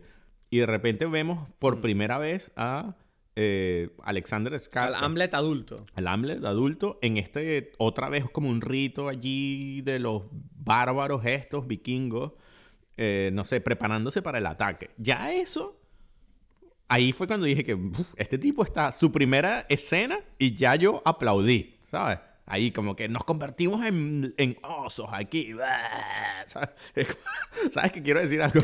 Que yo pensé, cuando, antes de presentar, de decir esto, es como decía, yo recuerdo que tú hace tiempo querías hacer como que, que, que cada vez que hiciéramos una, una, al final de, un- de una de una crítica, de un programa, hiciéramos como que a- a- a- Hacer un ruido. un ruido a ti. Y yo pensaba que, ok, esta es la única película en la que yo digo sí, ¿sabes? Es como que, ¡ah! ¿sabes? No, es que yo creo que era una muy buena idea que tú me la cortaste. O sea, tú metiste tu bebida y yo quería meter mi, mi forma de criticar las películas, que es con un ruido. pero, Y era como, no, no me dejaste. Pero es no que- me dejaste. Yo creo que tiene que volver eso. pero es que no hay, no hay, no hay Porque ninguna película como esta donde, donde se presenta como la situación de que, ok, ¿quién va a hacer el ruido así? Como que esta es como más grito, ¿sabes? Es como... No, pero, pero porque tú tienes que ser ese hombre, Edgar. No es una cuestión de que la película tenga que adaptarse a eso. Es como tú, si fueras Ale- eh, Hamlet y ves esta película, ¿qué dirías? Por eso, pero estaría todo el tiempo... Sí. todo el tiempo ahí como... ¡ah! que ser Y es como que... ¿Y qué opinas de esta, de- esta película? ¡Ah! ¡Ah! ¡Uh! pero, pero bueno, Pero bueno, después de esa fogata... volviendo a la escena, me apetece hablar de la Eso, escena. eso, eso. Que, o sea, lo que quiero decir es que esa es la introducción a la escena. Es la preparación de esto, no sé, tribu bárbara para ese ataque, ¿no? Ya, ya la introducción a mí me parece genial. Y que se visten todos con estas pieles de oso. Y entonces empieza, Sí. de repente tú los ves a ellos caminando en cuatro patas, como los osos, o los lobos, es que no sé, una mezcla de los dos. Y hacen el ataque y bueno, se viene la escena increíble de, esta película, ¿no? Bueno, o sea, la escena es maravillosa. O sea, sobre todo me encanta porque es bruta y es. O sea, eh, eh, la, la escena presenta a Hamlet como una especie de Terminator, básicamente. es un tipo que, que entra Y si te cruzas con él, te va a matar. Te vas a morir. Te vas a morir mucho. Te vas a morir mucho. Entonces, claro, el tipo me encanta la escena cuando. Ya cuando escala el muro, esquivando las flechas, escala el muro, y dices, bueno, llega arriba y mata al, al, al arquero. Y yo digo, ok, qué tipo más duro. Pero él, él, él como dice, no, más allá. O sea, ve a un tipo montando a caballo y dice, yo salto desde aquí arriba. Y ese momento del salto, yo ahí ya me emocioné demasiado. Fue como, ok, yo no soy, yo soy, me sacó a la hembra que yo soy. O sea, fue como me sentí una hembra despavorida viendo a este hombre al que yo deseaba con todo. O sea, es como yo decía, me siento incómodo de lo mucho que yo quiero ser como este hombre. Yo no sé si, yo no sé si quiero ser él o me lo quiero follar. Es que no sé cuál de las es dos increíble. cosas. ¿Por qué no las dos? Es, incre- O sea, fue como- es increíble, increíble. Que, que además, este, o sea, como dices tú, es como un hombre. Bueno, y bueno, se come a otro tipo allí, ¿sabes? Es que esta escena tiene. Sí, es que se lo come, literal. ¿sabes? Como, es como que cuando, cuando el tipo lo mata, lo tira abajo y se lanza a, a arrancar, no sé, a comerse su carne. Yo me acuerdo que Paulina soltó una carcajada diciendo, es bravo, Bravo. bravo, sí. Eso es un hombre, ¿sabes? No solo mata, sino que te, te voy a joder, te voy a comer, ¿sabes? Es como no puede haber más, no puede haber algo más animal, No, ¿sabes? no, Increíble. no. o sea, Es increíble, pero entonces hay varias cosas allí con respecto a esto. Primero, eh, o sea, si hablamos de Alexander Skarsgård, yo no me imaginaba que este tipo, tan- así como Ethan Hawke, o sea, a pesar de que Alexander Skarsgård es sueco, no sé, o sea, como que ya, ok, sí parece más vikingo que, que Ethan Hawke y sí lo entiendo. Además, él como que siempre quiso hacer una película, él es un productor de esta película porque él es como una fuerza Sí. creativa allí importante, él quiso hacer esta película y buscó a Robert Eggers para hacerla, ¿no? O sea, ok, pero entiendo este a nivel eh, mental, ¿no? O emocional o lo que tú quieras y de conexión, pero además yo no me imaginaba a este tipo con este cuerpo. O sea, yo siempre había visto este tipo No, es que guapísimo, lo de los ¿no? hombros, lo de los hombros me volví loco. me volví Pero loco ¿qué pasó? Yo pensé que eran efectos especiales. ¿Tú crees que hay efectos especiales allí? No, no, yo, yo, yo- yo no sé si son efectos especiales, pero el tipo tiene dos bebés en los hombros. Es como. ¿qué clase de músculos son No, yo esos? creo que a él O le sea, yo picaron, decía, no- le no picaron unas nada. culebras en los hombros y se hinchó porque se infló, porque es alérgico a las culebras, ¿sabes? Pero no se muere porque es Exacto, demasiado o sea, fuerte. Y entonces es como que tiene unos hinchazones en los hombros, ¿sabes? Como que... ¿Pero qué es? Pero de verdad, no, pero de verdad, o sea, además es que es una musculatura que es grande, pero al mismo tiempo uno siente fuerza cuando lo ve. No es como esa musculatura de gimnasio que dice, bueno, esto está hinchado con aire. No, esto es una musculatura que es que este tipo te va a matar demasiado. O sea, es como, es como The Rock, de verdad que The Rock me parece un niño comparado con este. Yo siento que este tipo puede matar a tres The Rocks con sus manos. Es como, de verdad, increíble. O sea, no sé. Sí, o sea... en fin, dejemos de hacernos el pipí duro aquí con este Pero es hombre, que- pero ah, la escena, Es que ¿no? no, pero, pero sí, pero quería decirlo porque actúa genial, me parece increíble lo del cuerpo, que de verdad no me lo esperaba. Y este. Y bueno, eso conecta un poquito porque quizás la, hay como una conexión también con Conan y tal, que yo creo que. que Sí. o sea, yo otra vez, porque yo no me imagino, yo me puedo imaginar a un Arnold Schwarzenegger haciendo esto, pero no a Alexander Skarsgård. O sea, no, eh, eh, sigo sin entender qué pasó allí. ¿sabes? Como que es otro efecto especial No, el increíble. tipo... No, no, el tipo, no sé, yo creo que hasta, no sé. O sea, sus amigos dijeron, "Oye, mierda, tú eres buen actor. Sí, sí, sí. no, yo no sabía que tú eras eso. o sea... Sí, sí, sí. Y bueno, no, en, y- en fin, no sé, me gustó, me gustó que en la película, o sea, en esa escena tú ves como el, el, el bajo valor de la vida, ¿no? Ujú, es como, esta, eh, como ellos, me, me sorprendió esa parte donde meten a la gente en la caseta, que eh, ¿a quién estaban matando? A los niños. Mm, mm. Ellos ma- Y a las O sea, mujeres yo no entendí también. muy bien ahí. a- ¿Y por qué? Hay dos cosas aquí que quiero, que quiero. Hay, ¿Tú crees que es el tema generacional para cortar generaciones o algo así? sí, y es como lo, lo clásico, ¿no? Y precisamente es como el, el lema de Conan también, o sea, porque está allí, así como este tipo repite lo de quiero vengar a mi padre, eh, ¿cómo es? Rescatar a mi madre y, y ¿cuál es lo otro? Matar a, al titi. Y liberar a mi ma- y liberar, liberar a mi madre. Exacto, Matar a Fjolnir. Exacto, exacto. Entonces es como que es una cosa que es como que ya, sí, lo sabemos, pero lo repites y tiene sentido porque es como un mantra. Em, Conan tenía el suyo, que es como que yo no disfruto, o sea, ¿cómo es que es? Yo lo que más disfruto es ver a los, los muertos de mis enemigos, violar a las mujeres de los, mis enemigos, no sé qué. Y es como que, claro, yo siento que eso está aquí y quizás es lo único que, ok, esto hay que saber expresar esta idea sin caer muy mal.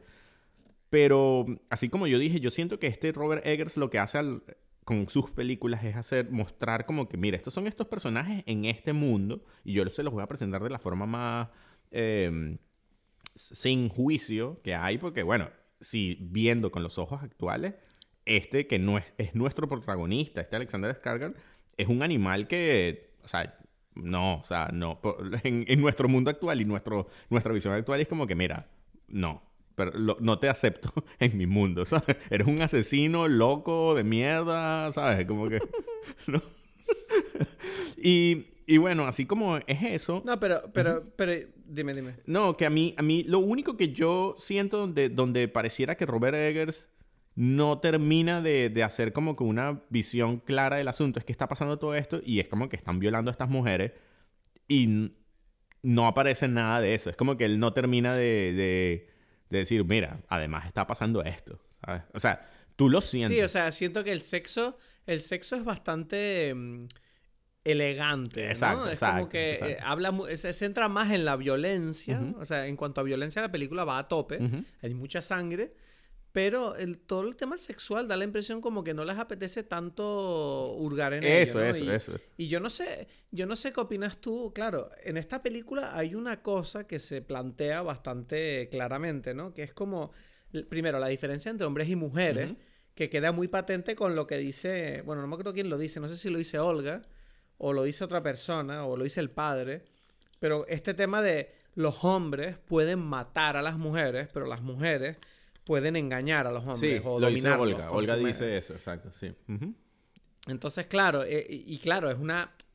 Obviamente es una representación bastante estereotípica del tema que siempre hemos dicho, ¿no? De que los hombres tenemos la fuerza y las mujeres eh, tienen el, la manipulación de las emociones, ¿no? Eh, cada, uno, cada uno lucha con sus armas, ¿no?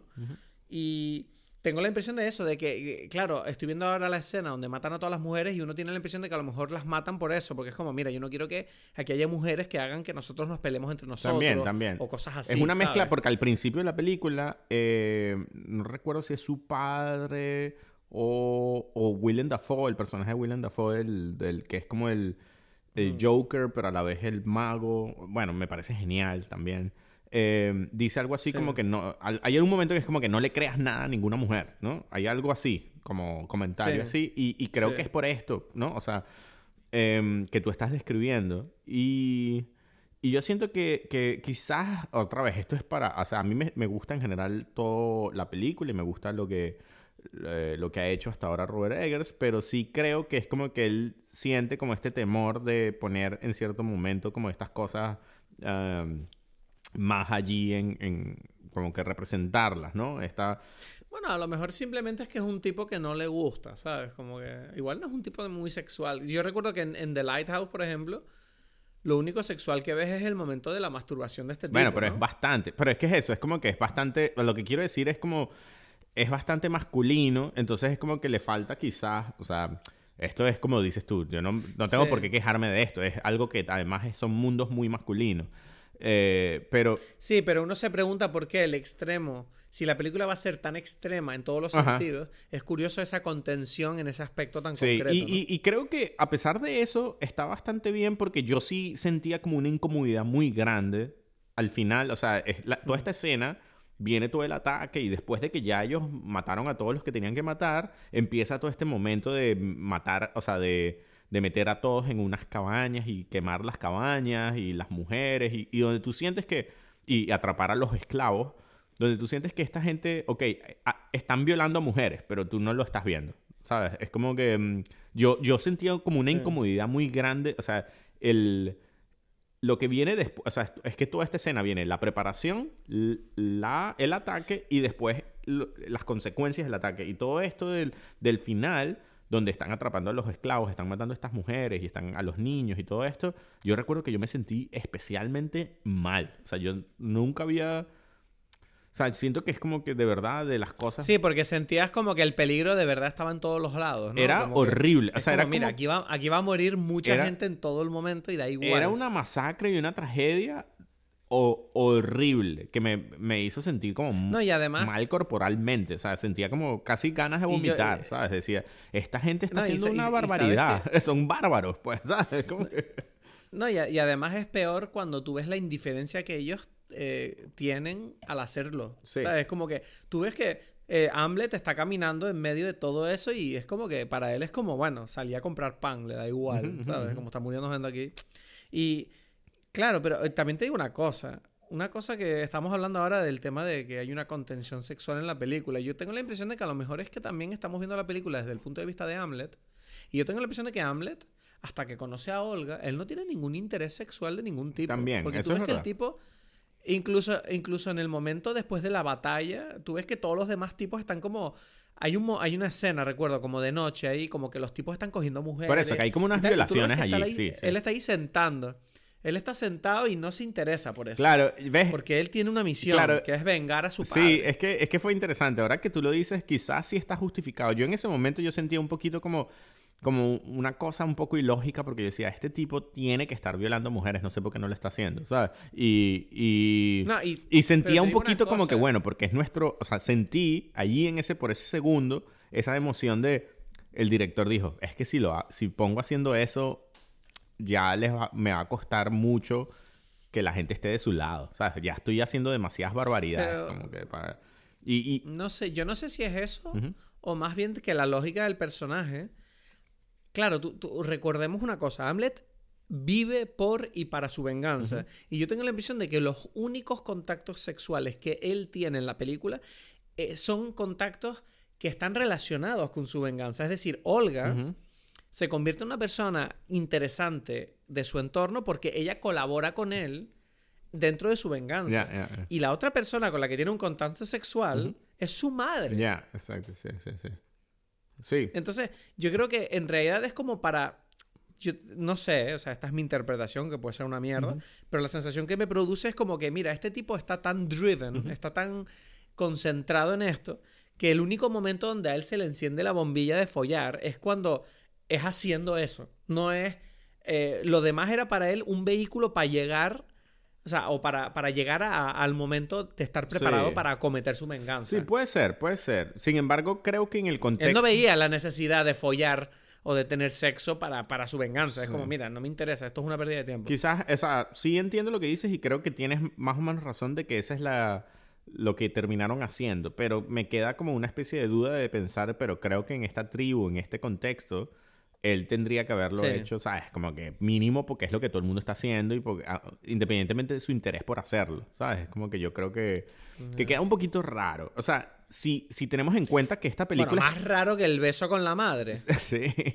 sí, sí, exacto, exacto. O sea, ese momento, tenemos que hablar de esa escena, porque la parte donde ella desmonta por completo la, leyenda de su venganza, ¿no? Todo el, eh, su destino, básicamente. Eh, haciéndole ver que todo, bueno, su visión de niño obviamente no era la, objetiva. Y uno se pregunta, ¿no? Eh, Pero ¿qué significó para ti el tema este de que ella intenta como seducirle? ¿Tú crees que simplemente es una manipulación de mujer, ¿no? Es como, mira, no me queda otra. Y aunque sea mi hijo, yo sé que la única manera de dominar a un hombre es a través del sexo. Entonces ella lanzó esa carta, ¿no? Como dijo, voy a por él de esta forma. Sí, sí, porque es lo único que tengo. Sí, sí, por supuesto. ¿O tú crees que había algo más allá? No, no, estoy de acuerdo con... sí, es eso. Es eso porque... Porque sí, esto, esto es, el nivel más primario, como dijimos al principio, de, de las emociones, ¿no? O sea, y, y, por eso, o sea, claro, es que, es que de verdad esta película cada vez, y es lo que sucede, cuando estoy hablando contigo me está gustando más. Eh, al principio yo pensaba que era, o sea, me gustó, pero como que las películas de, de, de este director quizás la que, la, la que menos me gustaba, que son tres y todas son fenomenales. Pero cada vez me gusta más porque es muy compleja. O sea, dentro de su simplicidad, dentro de esta versión de vamos a vender esta historia básica y simple, está cada, o sea, porque eso, porque toda esta escena donde él se da cuenta, donde dice, bueno, que la madre era una esclava, en realidad la relación que tenía con su padre era de una esclava que, que bueno, para escapar se casó con este tipo que no le interesaba nada y su verdadera libertad y su verdadero amor es este tipo que se supone que la, que la secuestró para llevársela y todo. O sea, la ruptura de la idea original es poderosísima eh, esa historia en la película, ¿sabes? Hmm. A mí, o sea, es hmm. como que algo para ponerse a sentar y decir, bueno, esta película está diciendo esto básico, pero a la vez está, lo está rompiendo, ¿no? Y, no sé, es súper interesante y, o sea, por un lado, eso, o sea, y siento que, que, que requiere como, como, no sé, como un detenimiento, porque porque es eso, es como que por un lado dijimos, la película es esta idea muy sencilla, quiere matarlo, pero a la vez te está poniendo todas estas ideas, es decir, todas estas ideas de este tipo están erradas, Pero es que claro, no, pero es que eh, volvemos a lo que dijimos al principio, es como estamos hablando de un tiempo en el que la gente no sabía las cosas. Y claro, estamos hablando de un tipo que además era un niño. Entonces, claro, es como ¿qué coño va a saber este tipo? De nada lo que le está ocurriendo. Y entonces, claro, e, es, bastante trágico, pero lógico que lo que le pasa, porque es como, mire, a ti te enseñaron cuatro tonterías de niño y tú y, las, y elegiste que esas eran tus guías para la vida. Ya, exacto. Y claro, eso hace que entremos en el segundo tema, que es que a mí me interesó bastante, que es como la, la, la continuación de los círculos de violencia. Claro, estamos hablando de la violencia como el motor a través del cual estos personajes literalmente se comunican. O sea, tú puedes ver que a mí me hacía hasta gracia cuando Ethan Hawke es el primer personaje que lo dice, pero no el único. Este tema de decir que, bueno, yo es que no puedo morir de viejo ni, ni de una enfermedad. Yo tengo que morir asesinado en una batalla para morir con honor, para ir al Valhalla. Ajá, claro, Que es como, o sea, esta gente literalmente no conciben una vida pacífica. No, claro, no. Son gente que está destinada a, perpetualmente morir uno detrás de otro. Entonces, claro, tú ves que estos círculos de... O sea, me parece curioso que lo que dice la película en cuanto al significado de la violencia, porque tú ves que Fjolnir, yo tengo la impresión de que Fjolnir, que nos lo presentan como el villano, es en realidad el único personaje que casi como que toma la decisión de decir, hey, ya, yo me voy a un pueblo con mi amada y me voy a vivir a estar tranquilo. Porque él perdió su reinado a manos del rey de no sé qué. Entonces, claro, y, pero tú no le ves que él esté planificando volver. Él dice, mira, yo me monto aquí mi, pequeño, mi pequeña granja y voy a ser feliz. Mientras tanto, el otro, que es Hamlet, no, no está, no, está, no él, él es como, no, yo tengo que vengar a mi padre, tengo que vengar a mi padre, tengo que vengar a mi padre. Entonces, él lo ve todo desde este punto de vista y él mete otra vez a Fjolnir en este círculo, matando a sus hijos y a su mujer y obligando a Fjolnir a decir, ok, yo ahora te tengo que joder. O sea, es como... Y, y, claro, es bastante trágico cuando él está en el barco, ¿no? Con Olga. Y le dice, mira, estamos de camino al mundo feliz tú y yo, pero es que no, porque este tipo va a venir por nosotros. Yo hay una pregunta que te quiero hacer ahí. ¿Tú crees que Fjolnir habría ido a por él? Porque yo tengo la impresión que cabe la posibilidad de que no. Ya, no. Pero al mismo tiempo dices, ah. vale, pero él, pero él mató a su hijo. Entonces dice, ok, puede ser que sí. Sí, o sea, ¿sabes qué? Ahora que lo dices, es... Es muy trágico eso. Eh, ahora que lo dices, es muy probable que no. Yo no había sentido el nivel de, de, su, de la tragedia porque yo estaba tan metido, porque esta película te mete tan en el punto de vista de, de tu protagonista, de Hamlet, que yo, yo juraba que sí. Pero ahora que tú lo dices, tiene todo el sentido de decir, es que no, pero no. ¿Sabes? Pero claro, toda esta película, o sea, tú estás en su cabeza. Exacto. Claro, es que Hamlet se provocó su propia tragedia porque si él no hubiera matado a Thorir, que es el, hijo mayor, probablemente si él se hubiera ido, Fjolnir la habría dejado en paz y él podría haber sido feliz con Olga y sus dos hijas. Bueno, él podía haber matado a Fjolnir. De hecho, la pregunta es si él hubiese matado a Fjolnir, porque esa es la verdadera pregunta. No, digo yo, digo verdad. No, no, no, o sea, no, lo que yo me refiero es que él mata a Thorir después de hablar con su madre. Claro. Claro, el, cabrón de Hamlet, en vez de entender, hey, todo lo que yo sabía era mentira, y aceptar como, hey, igual tengo otra opción en la vida, él lo único que hace es reaccionar violentamente a esa revelación y matar a Tori. Y dice, bueno, tengo que hacer algo. Como no puedo matar a mi madre porque yo no mato mujeres, y, es mi madre, pues voy a matar al hijo de él. No, igual la termina matando. Y lo pues, mata. Eh, sí, pero, pero la, madre la mata un poco más como por defensa, porque ella la ataca. No, pero eh, entiendo lo que tú dices y... Ah, bueno. Eh, claro, pero, pero es precisamente esa parte donde tú dices, pero ¿cómo, ¿cómo vas a poder decidir? O sea, yo soy Amles y no hay un mundo posible donde yo no decido matar al, a este tipo y, ¿sabes? Es como... Es una mezcla donde, donde tú dices, esta información que me está dando ella es una... Ok, sí, revelación. O sea, tú dices, o sea, yo entiendo lo que tú quieres decir, pero ese es como lo, lo fascinante de esta película, ¿no? Esta posibilidad de, de decir lo, lo, lógico, y es algo que yo siempre, en todas estas películas que hablan de, de, de este tipo de historia, yo antes era muy, como que decía, pero qué estupidez, vete con tu mujer, te casas, o sea, ¿sabes? Es como que era muy obvio para mí. Y últimamente, no sé, como con, con, en la vejez, por así decirlo, es como que termino por entender como estos personajes decir, bueno, pero, pero Hamlet es que no tiene otra opción, ¿sabes? No sé, ¿sabes? Como que... Es que es eso, es lo que, es lo que, sí, sí, es lo que te dije al principio, o sea, es del determinismo, es como, este tipo no es libre de hacer lo que quiere, este tipo tiene, o sea, por, el, por, por, por lo que le han impuesto por su forma de ver el mundo, él no es libre de hacer lo que quiera y tiene que hacer lo que le enseñaron, que es como el honor. Pero sí, exacto. por el honor. Y el honor es que tú vengas a tu padre. Exacto, exacto. Si tú no puedes vivir tu vida sin haber vengado a tu padre. Pero lo interesante, que es algo que yo sentía mucho antes, yo entendía esa versión. Bueno, o defendiendo a sus hijos, perdón. Exacto. Yo, yo, yo antes entendía eso, pero me parecía una estupidez. Pero ahora es como que no me parece una estupidez, no porque en sí lo sea o no, sino porque siento que es como que la única versión donde este, esta persona es totalmente quien tiene que ser. No sé si me explico. Hmm. ¿Sabes? Es como que este tipo para lograr su, su, su catarsis, su realización, tiene que hacer eso. Es como que sería... O sea, es como que... Bueno, imagínate que él se casa y entonces está todo el, todo el resto de sus días ahí como que... Pero es que si hubiese matado a este tipo estaría feliz. ¿Sabes? No sé si me explico, es como que yo me lo imagino. Todos los días, todos los días en la cena, todos los días en la cena. como que, mi amor, ¿estás contento? Estamos ahí todos, un montón de hijos, la esposa y dándole besos y que vamos a ver una película, vamos a ver una película de vikingos, ¿te parece? Que sí, sí, sí, me parece buena idea. Para consentirte, mi amor. Vamos a ver una película de hijos y vamos a leer, vamos a ver Aquavit. Y él está ahí viendo la cosa y está diciendo, pero no mate a este tipo, el coño de la madre, ¿por qué? ¿Sabes? No, no, no, no, no, no, yo me lo imagino así es como tienen el día perfecto con la familia, comen, van al parque, tal, cenan por la noche, todos se ríen, se van los niños a la cama y la mujer le dice como, Hamlet, qué día más maravilloso, ¿verdad? Y él, sí, sí. Y se queda callado así y ella le dice, ¿Qué estás pensando otra vez en la puta venganza de tu padre? Es que no disfruto del 100% si no lo mato. no lo maté. Él está vivo por allí cogiéndose a mi mamá. ¿sabes? No puedo. bueno, pero, pero volviendo a una cosa, o sea, tengo que decir que, claro, el combate final, ¿no? Estos dos hombres desnudos luchando ahí en un volcán, que me parece la cosa, me parece la cosa más maravillosa y masculina pero que, es, es, increíble, ¿no? Es como que es increíble. Pero no, pero, pero, pero es increíble esa escena.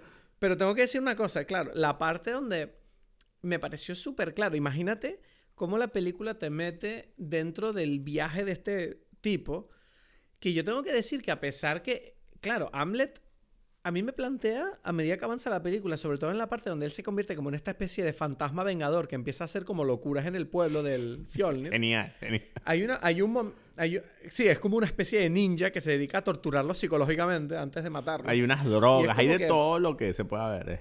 Sí. Y, y de hecho, claro, me llama la atención que eh, es, muy, es muy eslábica la película porque Paulina, viendo la película, cuando él enseña la Z, Paulina me acuerdo que tuvo una reacción como, ¡Ah! esa Z, yo la conozco, mi abuela siempre decía, no te comas esa Z, es una cosa loca, tal. Y yo decía, ¿qué? O sea, en serio.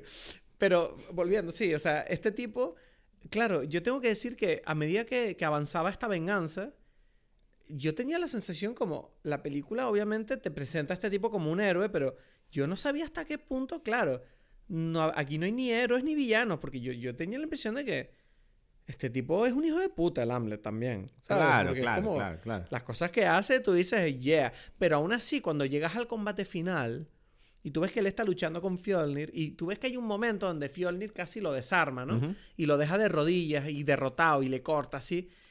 y tú ves la cara de Hamlet. Y uf, a mí ese momento me dolió como mierda, ¿sabes? Como tú veías en su cara el dolor de decir, mierda, no voy a conseguir vengar a mi padre ni defender a mis futuros hijos. No, exacto, exacto. ¿Sabes? Sí, sí, sí, sí. Y tú ves que él saca las fuerzas, dices, no, no, no, no, no, no, no. no. Yo tengo, que yo tengo que alcanzar mi destino y al final lo consigue a duras penas, ¿no? Lo consigue, lo mata, aunque sea muriendo. Y tú ves que, no sé, ahí es donde él alcanza su, su meta y tú lo ves que a pesar de que va a morir y ha vivido una vida que yo consideraría de mierda, porque es una, una vida de sufrimiento. Horrible. Una vida de sufrimiento, de dolor y tal. Exacto. Sí, sí. ¿Cómo acaba? Sí, pero ¿cómo muere él? Con una puta sonrisa. Claro. Y es como. O sea, yo solo puedo esperar acabar mi vida con una sonrisa. Este tipo lo consiguió a pesar de todo. Y ahí es donde volvemos a lo que dijimos, que es como es, fascinante, ¿no? Esta, esta realidad, esta forma de tomarse la vida que ellos tienen que en, hasta cierto punto me hace plantearme como, yo no sé si qué es más feliz, si la forma en que vivo yo o la forma en que viven exacto, ellos. Exacto, exacto, exacto. Sí, porque es lo que te digo, si él hubiese ido con su mujer y sus hijos y tener esa vida, él hubiese sido un infeliz horrible. Eso está clarísimo, ¿sabes? Es como que esa es la idea de la película, ¿no? Y entonces es como, él hizo esto, se murió en un volcán ahí desnudo. Pero eso es lo, es como su realización y por eso él se va. El final no es ese, sino como él entrando al Valhalla con las Valquirias, ¿no? Que, o sea, que otra vez que tiene ese contexto primitivo, básico, espectacular de esta película, ¿no? Que te dice, bueno, pero ajá, entonces, ¿qué pasa con esto? ¿Sabes? Como que, ¿qué quieres decir tú? ¿Cómo, ¿Cómo, tú vives tu vida de tal forma que logres eso? Es, es, muy complicado, ¿no? Y por eso digo, en su simplicidad, te, la película te está, te está proponiendo una conversación mucho más complicada, ¿no? Sí. Y al mismo tiempo también es capaz de hacerte ver que este tipo le corta la cabeza a un demonio y se la mete por el culo.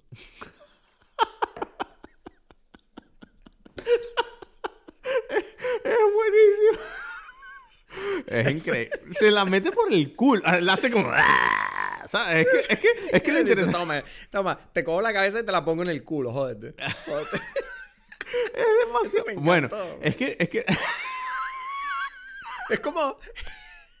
no, es que además, es lo mejor de la película, esas cosas, ¿sabes? tú, no, tú no tienes la impresión, tú no tienes la impresión de que además lo hace como diciendo, joder, me costó esta mierda, joder, puto demonio de mierda.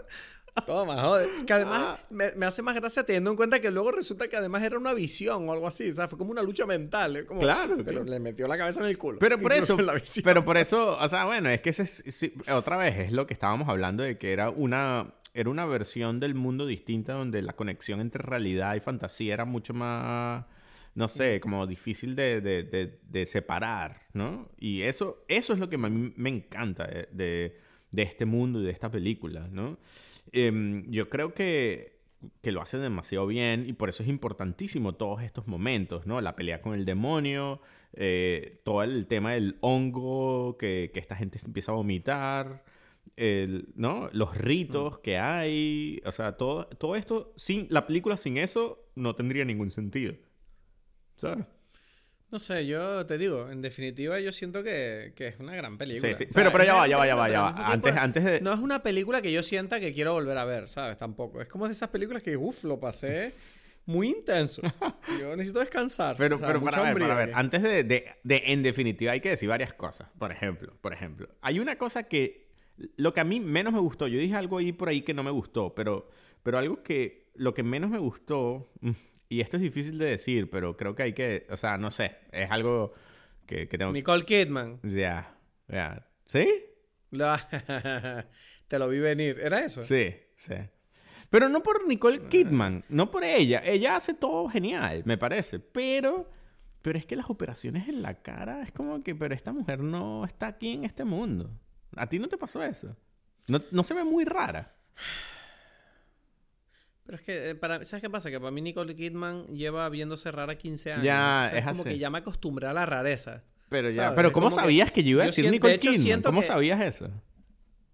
Porque se nota, sí, es como lo único disonante de la película. es como, ¿qué le pasa? O sea, ¿qué le pasa a esta tipa que está esta gente aquí comiendo eh, puré de berros en boles de madera y tal, y aún así está aquí esta tipa que tuvo operaciones en la cara? O sea, no tiene sentido. Exacto, es como que, pero no puede ser. Y claro, la película lo hace bien. Pero, no, pero te digo, pero te digo, yo creo que, no sé, yo, es la, esta es la primera película que, que yo acepté, como dije, ok, venga. Sí, o sea, no lo pensé, pero Mm, ¿Sabes qué pasa? Que yo siento que a lo mejor ella es la actriz a la que más le, más le canta el tema del acento nórdico. Es como. Es tan famosa y nosotros le hemos visto hablar tanto que cuando hace el acento ese.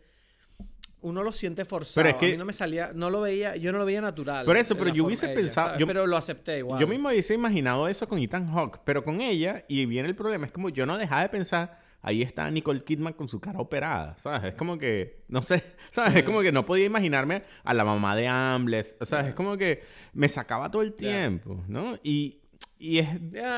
Pero a ver, de todas formas, es, como hay una cosa que hay que decir, que es como que a la gente hoy en día parece que, ¿sabes? Les gusta mucho defender, es como, ay, no se metan con la gente, y eso hizo unas operaciones, hay que ver más allá del físico. Pero al final del día es como, hey, es que ella es actriz su físico es importante para su trabajo. Porque, claro, porque si, hubiese, si se hubiese visto más como una vieja, me parece genial, hmm. ¿sabes? Es como que... Hay el problema ese de que es como que es una mujer intentando no ser... Y claro, tengo que admitir que dentro del contexto de la película hay una parte que incluso acepto, que es que por mucho tiempo esta mujer ni siquiera tú la ves. ¿Sabes? Ella está como escondida, como que... O sea, de la forma en que está hecho en la película, esta mujer tú no la ves hasta que hace toda este, esta revelación de la verdad histórica de la película, donde tú te das cuenta de que mierda, esta mujer en realidad no, no quiere ser eh, rescatada, sino que es una...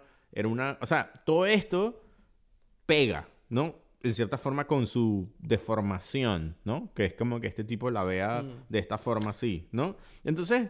Pero yo te tengo que decir que a mí personalmente, es, que te digo, yo no sé si es que me acostumbré ya a la nueva Nicole Kidman, ya me olvidé de la antigua, que era más guapa, por decirlo de alguna manera, para mí. Eh, pero yo, esta fue la primera película que dije, lo acepto. Aunque para mí el problema no eran las operaciones, era más el hecho de que es Nicole Kidman. Es como Pero eso, pero es que creo que la, es que mi punto es que las operaciones hacen que eso no puedas decir, ah, o sea, no puedas dejarte llevar. Para mí es eso. Esa era mi, mi, sensación. Es como que, como dije, como Ethan sí, rompe un poco la inversión. Yo como con Ethan Hawke me dejé llevar porque es como que mierda, es Ethan Hawke y de repente estoy viendo a este tipo a pesar de que es Ethan Hawke, ¿sabes? Es como que todo me dice que no. Pero es que es como que la cara, te estoy viendo la... Es como que quiero cerrar los ojos y ver, ¿sabes? Pero no puedo porque quiero ver lo que está pasando. Entonces, no sé, eso... Bueno, no sé, yo creo que es una pena, es una pena porque es verdad que yo creo que le habrá pesado en su carrera. Aunque es verdad que, por ejemplo, la película esta que hizo de ella de, policía, ¿te acuerdas de esta película hace unos años? Sí, sí, sí. Eh, esa peli, en, ella, en esa peli siento que, por ejemplo, su físico sí aportaba. Pero, eh, ojo, que también se lo... Hubo CGI. Bueno, no Entonces, por eso. No, no, pero, o sea, es importante porque es como que aportaba, pero además fue corregido por CGI, no para que. No para quitarle las bromas, sino para hacerlo de tal forma que quedara lo que ellos quisieran que quedara. Porque otra vez, yo sí creo que, que Robert Eggers sabía lo que estaba haciendo y dijo: Es que, quiero que haya esta sensación de. No sé si confiar en esta madre. No sé si, ¿sabes? Es como que yo, claro, yo sí, siento que, que sí hubo como un interés de que eso fuese así. Pero es un interés que, tiene esta cosa como artificial muy rara, ¿sabes? La película que tú dices, Destroyer, Destroyer, ¿no? Destroyer, sí, esa es. Destroyer, ella también la modificaron, le modificaron la cara de tal forma de que se vea como mal, como una persona destruida. Entonces es como que, ok, estoy utilizando esto para que esto, o sea, no solamente la, la pusieron allí, sino que se la cambiaron. Pero, por ejemplo, ves, en esa película por el motivo que sea, yo no sé si ella tiene como un romance en esa película, recuerdo, y yo pensaba, este romance no tiene sentido para mí. Porque esta tipa se ve claramente que no pega nada con el tipo, ¿sabes? Como que no hay ningún tipo de atracción por esta mujer. O sea, como que su físico no invitaba a un, ¿sabes? Como que no funcionaba la química para mí. Pero bueno, pues. igualmente sí, es verdad que, no sé, yo te tengo que decir que entiendo que, lo vieras así. De hecho, eso es una cosa que he leído en varias críticas de la película, que mucha gente decía que Nicole Kidman era como el punto raro de la película que no, que no les encajaba. Yo tengo que decir que a pesar, yo, a mí sí me, o sea, no me llamó la atención especialmente, mm. salvo por el hecho de que yo sentía de que su fama era demasiado grande para a lo mejor el estilo de es que, Es que, es que es una versión de eso, lo que yo sentía, ¿sabes? Sí, sí, sí, sí, sí. O sea, porque es verdad que el problema de tener a Nicole Kidman en una peli así es que hace que todo el rato estés esperando cosas de ese personaje. Ya. Claro, y, y, es como, vale, si está Nicole Kidman interpretando a este personaje, que va a pasar algo, ¿sabes? Y es como, mm. eh, yo creo que esta película gana cuando no te esperas nada que es como que, que, yo entré a ciegas con ella y yo creo que así es como mejor me la comí. Sí. Pero bueno, pero quiero decir, porque, quiero decir una cosa que, que, que, porque hablamos de la escena y hablamos muchas cosas, pero no hemos hablado de, de Jarin Blaschke, el director de fotografía, que es un genio, ¿sabes? O sea, por varias cosas. O sea, yo no, yo esto no, o sea, Jarin Blaschke, o sea, bueno, esta escena que tú dijiste que es todo como plano secuencias, además, ¿sabes? Es como que, pero ¿qué es esto? ¿No? O sea, de una forma genial. Resulta que yo hace, o sea, escuché el podcast de ellos, o sea, lo hacen los dos juntos, Robert Eggers y él, hablando con Roger Dickens, y escuché también de, creo que Robert Eggers con, con Mark Maron, y me llamó la atención que normalmente yo, o sea, de la forma en que yo entiendo cómo funcionan las películas y Robert Eggers estuvo en What the Fuck. Sí, sí. Hace, ¿Hace, hace relativamente poco. Hace relativamente poco. O sea, Coño, pues no lo he En este último año, digámoslo así. O sea, para mí poco es un año. ¿Sabes? No sé. Sí, sí. Em, y... Ah, no, coño, si salió este mes, ¿qué coño? Un año. O sea, salió hace tres semanas. sí, sí, sí, Bueno, bueno, el cuento es que em, e, en las conversaciones tú te das cuenta de que Robert Eggers está como muy interesado en la fidelidad histórica y él es como un estudioso perdón, y su familia estudió, eh, eso, eran como, su padre era un, estudioso de la literatura y de Shakespeare, y, eh, o sea, y él está como muy interesado precisamente como que en unas verdades históricas y en una realidad muy, muy histórica, y tú lo ves en todas sus películas.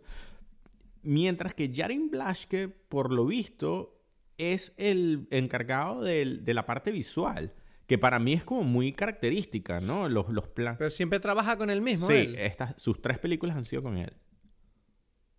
y, y, y, en las entrevistas tú te das cuenta que él dice, mira, en realidad es como que el Jarin Blash que me viene y me dice, o sea, o lo dice él mismo, dice, bueno, ¿qué tal si hacemos esta locura así? Y es como que el otro dice, bueno, bien, ¿sabes? Es como que, y dice, yo siempre le digo muchas locuras y él me dice es que sí a todas. Hasta ahora es como una cosa increíble, ¿sabes? Y es como que yo siempre siento que esta vez me va a decir que no y me dice que sí, ¿no? Y claro, en la película de, de, de, Northman, por supuesto que tiene sentido por lo, otra vez por lo simple. Es como que un plano, vamos a poner, y es una genialidad, pero no deja de ser algo muy simple. Es decir, esta, esta batalla, este ataque va a estar visto en un plano, bueno, está como en tres o cuatro, pero es muy poco en comparación con lo que haría otro director. Y todo esto está muy relacionado con eh, la visión del, lenguaje cinematográfico que tiene este director de fotografía y me parece espectacular, o sea, de verdad, o sea, es como... Eh, quería mencionarlo porque en la película de Lighthouse hablamos un poco de esto y en esta película no deja de ser verdad, o sea, que este tipo sabe muy bien lo que hace y quería como mencionarlo, ¿no? Y, y no sé. o sea, yo te... No, dime. Bueno, o sea, no sé, me parece... Eh o sea, no sé, nada. No, no, no, sé qué iba a decir. O sea, se me fue de la cabeza. No sé, ¿tú, ¿tú tienes una idea de que, cómo sería el remake, un remake de esta película y tal? Lo que pasa es que, es claro, es difícil decirlo con, con, con, con películas nuevas, ¿no? O sea... Sí, con pelis nuevas es más raro, pero... Mm, ¿Sabes? Porque a mí se me mm. ocurrió que la única otra persona que podría ser director de esta película en mi cabeza es Oliver Stone. O sea, no es, no es lo más moderno, pero es como que la única cosa que yo diría, bueno, si no fuese este tipo, ¿quién podría dirigir esta película? Él, ¿sabes? Hmm. A mí, te digo, hay una cosa que me sorprende de esta película y es que tú sabes que Alexander Skarsgård tiene 45 años. y este hijo de puta está así. Pero es que hay que decirlo, para mí es el top. Este tipo me viene y me dice que, mira, yo quisiera tener mi primera experiencia homosexual aquí con alguien. Y yo te vi a ti y yo creo que tú y yo encajamos, ¿sabes? Yo digo, bueno, vamos a tomarnos aquí unos aquavits, ¿sabes? Y tal, a ver, a ver qué pasa y quizás tenemos una buena noche aquí tú y yo. yo, yo soy pasivo encantado con este hombre. Eso ya son muchos detalles para. O sea, no sé, no sé. horrible, horrible. Ay, llevé el chiste demasiado lejos. bueno, en definitiva, vamos a entrar ya en la recta final. Eh, no sé, a mí me encanta la película, pero sí, es lo que te digo. Es como una película que, a pesar de, de que está muy bien, no la disfruto. O sea, es como muy dura. Entonces, me gustó pero no creo que la visite hasta dentro de un tiempo, ¿sabes? Mm. Como que la dejo ahí. A mí, a mí, pero mm, a mí, lo que a mí me dejó fue algo que me gustó mucho, que me pasa con pocas películas y cada vez que me pasa me fascina, que es que salgo del cine y el mundo no es normal. No sé si sabes a lo que. Ah, eso sí, eso es verdad. Sí, sí, bueno. Sí, yo salí de la película pensando, Oye, el mundo en el que vivimos nosotros es raro. exacto. Sabiendo de dónde venimos. Exacto, exacto. Eso. Y eso, esa, esa, esa sensación me parece que es especial. Y, y, desde que la vi hasta ahora, eh, lo único que he hecho es pensar en esta conexión con, con los rituales, con la magia, con una visión del mundo como que, no sé, no, no bajo los contextos y los, y los conceptos que tenemos actualmente, ¿sabes? No porque quiera vivirlo, sino como solamente para comparar o lo que fuese, no sé, ¿sabes? No sé. Yo creo que está guay como, como ejercicio, ¿no? De aceptar lo que tenemos. Claro, claro, claro. ¿Cómo aceptar? ¿A qué te refieres? No, bueno. O sea, no, no, de aceptar no, de, de valorar o de valorar tanto lo que tenemos como lo malo que tenemos, ¿sabes? Sí, no, de, de, exacto, entiendo. Entiendo lo que quieres decir con valorar, como de, de poder analizarlo, como verlo, no sé, con sus cosas positivas y negativas, sí. Sí. Y bueno, solamente un, último detalle es que, bueno, me, me, me, me, gustó porque tengo como un amor especial que creo que ya he dicho en otras ocasiones hacia Bjork. El, el que escribió el, el, el guion es Robert Eggers con Sion, que es un tipo que que escribió también eh, muchas de las canciones de Björk. O sea, hay una cosa por todo este, este esta emoción del director de crear una, una, un mundo fiel a, su inspiración, donde, bueno, habla con estos, estas personas de Islandia y, toma todas estas emociones en, en, su mayor medida y bueno, por eso feliz, pues, no sé, porque me encanta.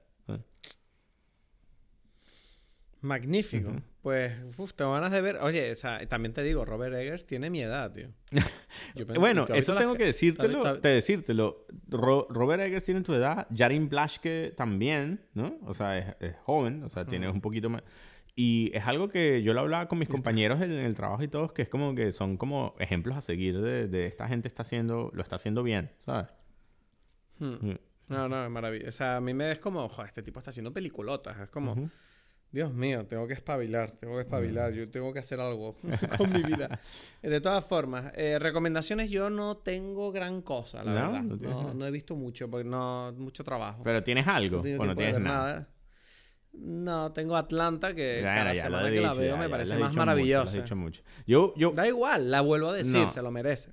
Atlanta. No, no, yo voy a decir, lo voy a decir una película porque entré como en un, en un loop eh, escandinavo y vi The Worst Person in the World. ¿Sabes? Que es esta película ah, noruega. Yo no, la he visto. De Joachim Trier. Eh, y me encantó. Me encantó, la recomiendo. Y si la ves, es la próxima película. ¿Sabes? Venga, pues la voy a ver entonces. Ok, ok. Bueno, entonces ya estamos. Así es. Pero en esa película, en esa película seguro que nadie le mete la cabeza en el culo a nadie. Eso seguro. Gracias por acompañarnos. Otro episodio de Dime Pelis, otra película en la que nos hemos quedado aquí divagando. Recomienda este podcast a tus amigos si te gusta y lo disfrutas. Eh, déjanos una review donde sea. Y recuerda que nos vemos aquí la semana que viene para hablar de otra película y disfrutar haciéndolo aquí, en Dime Pelis.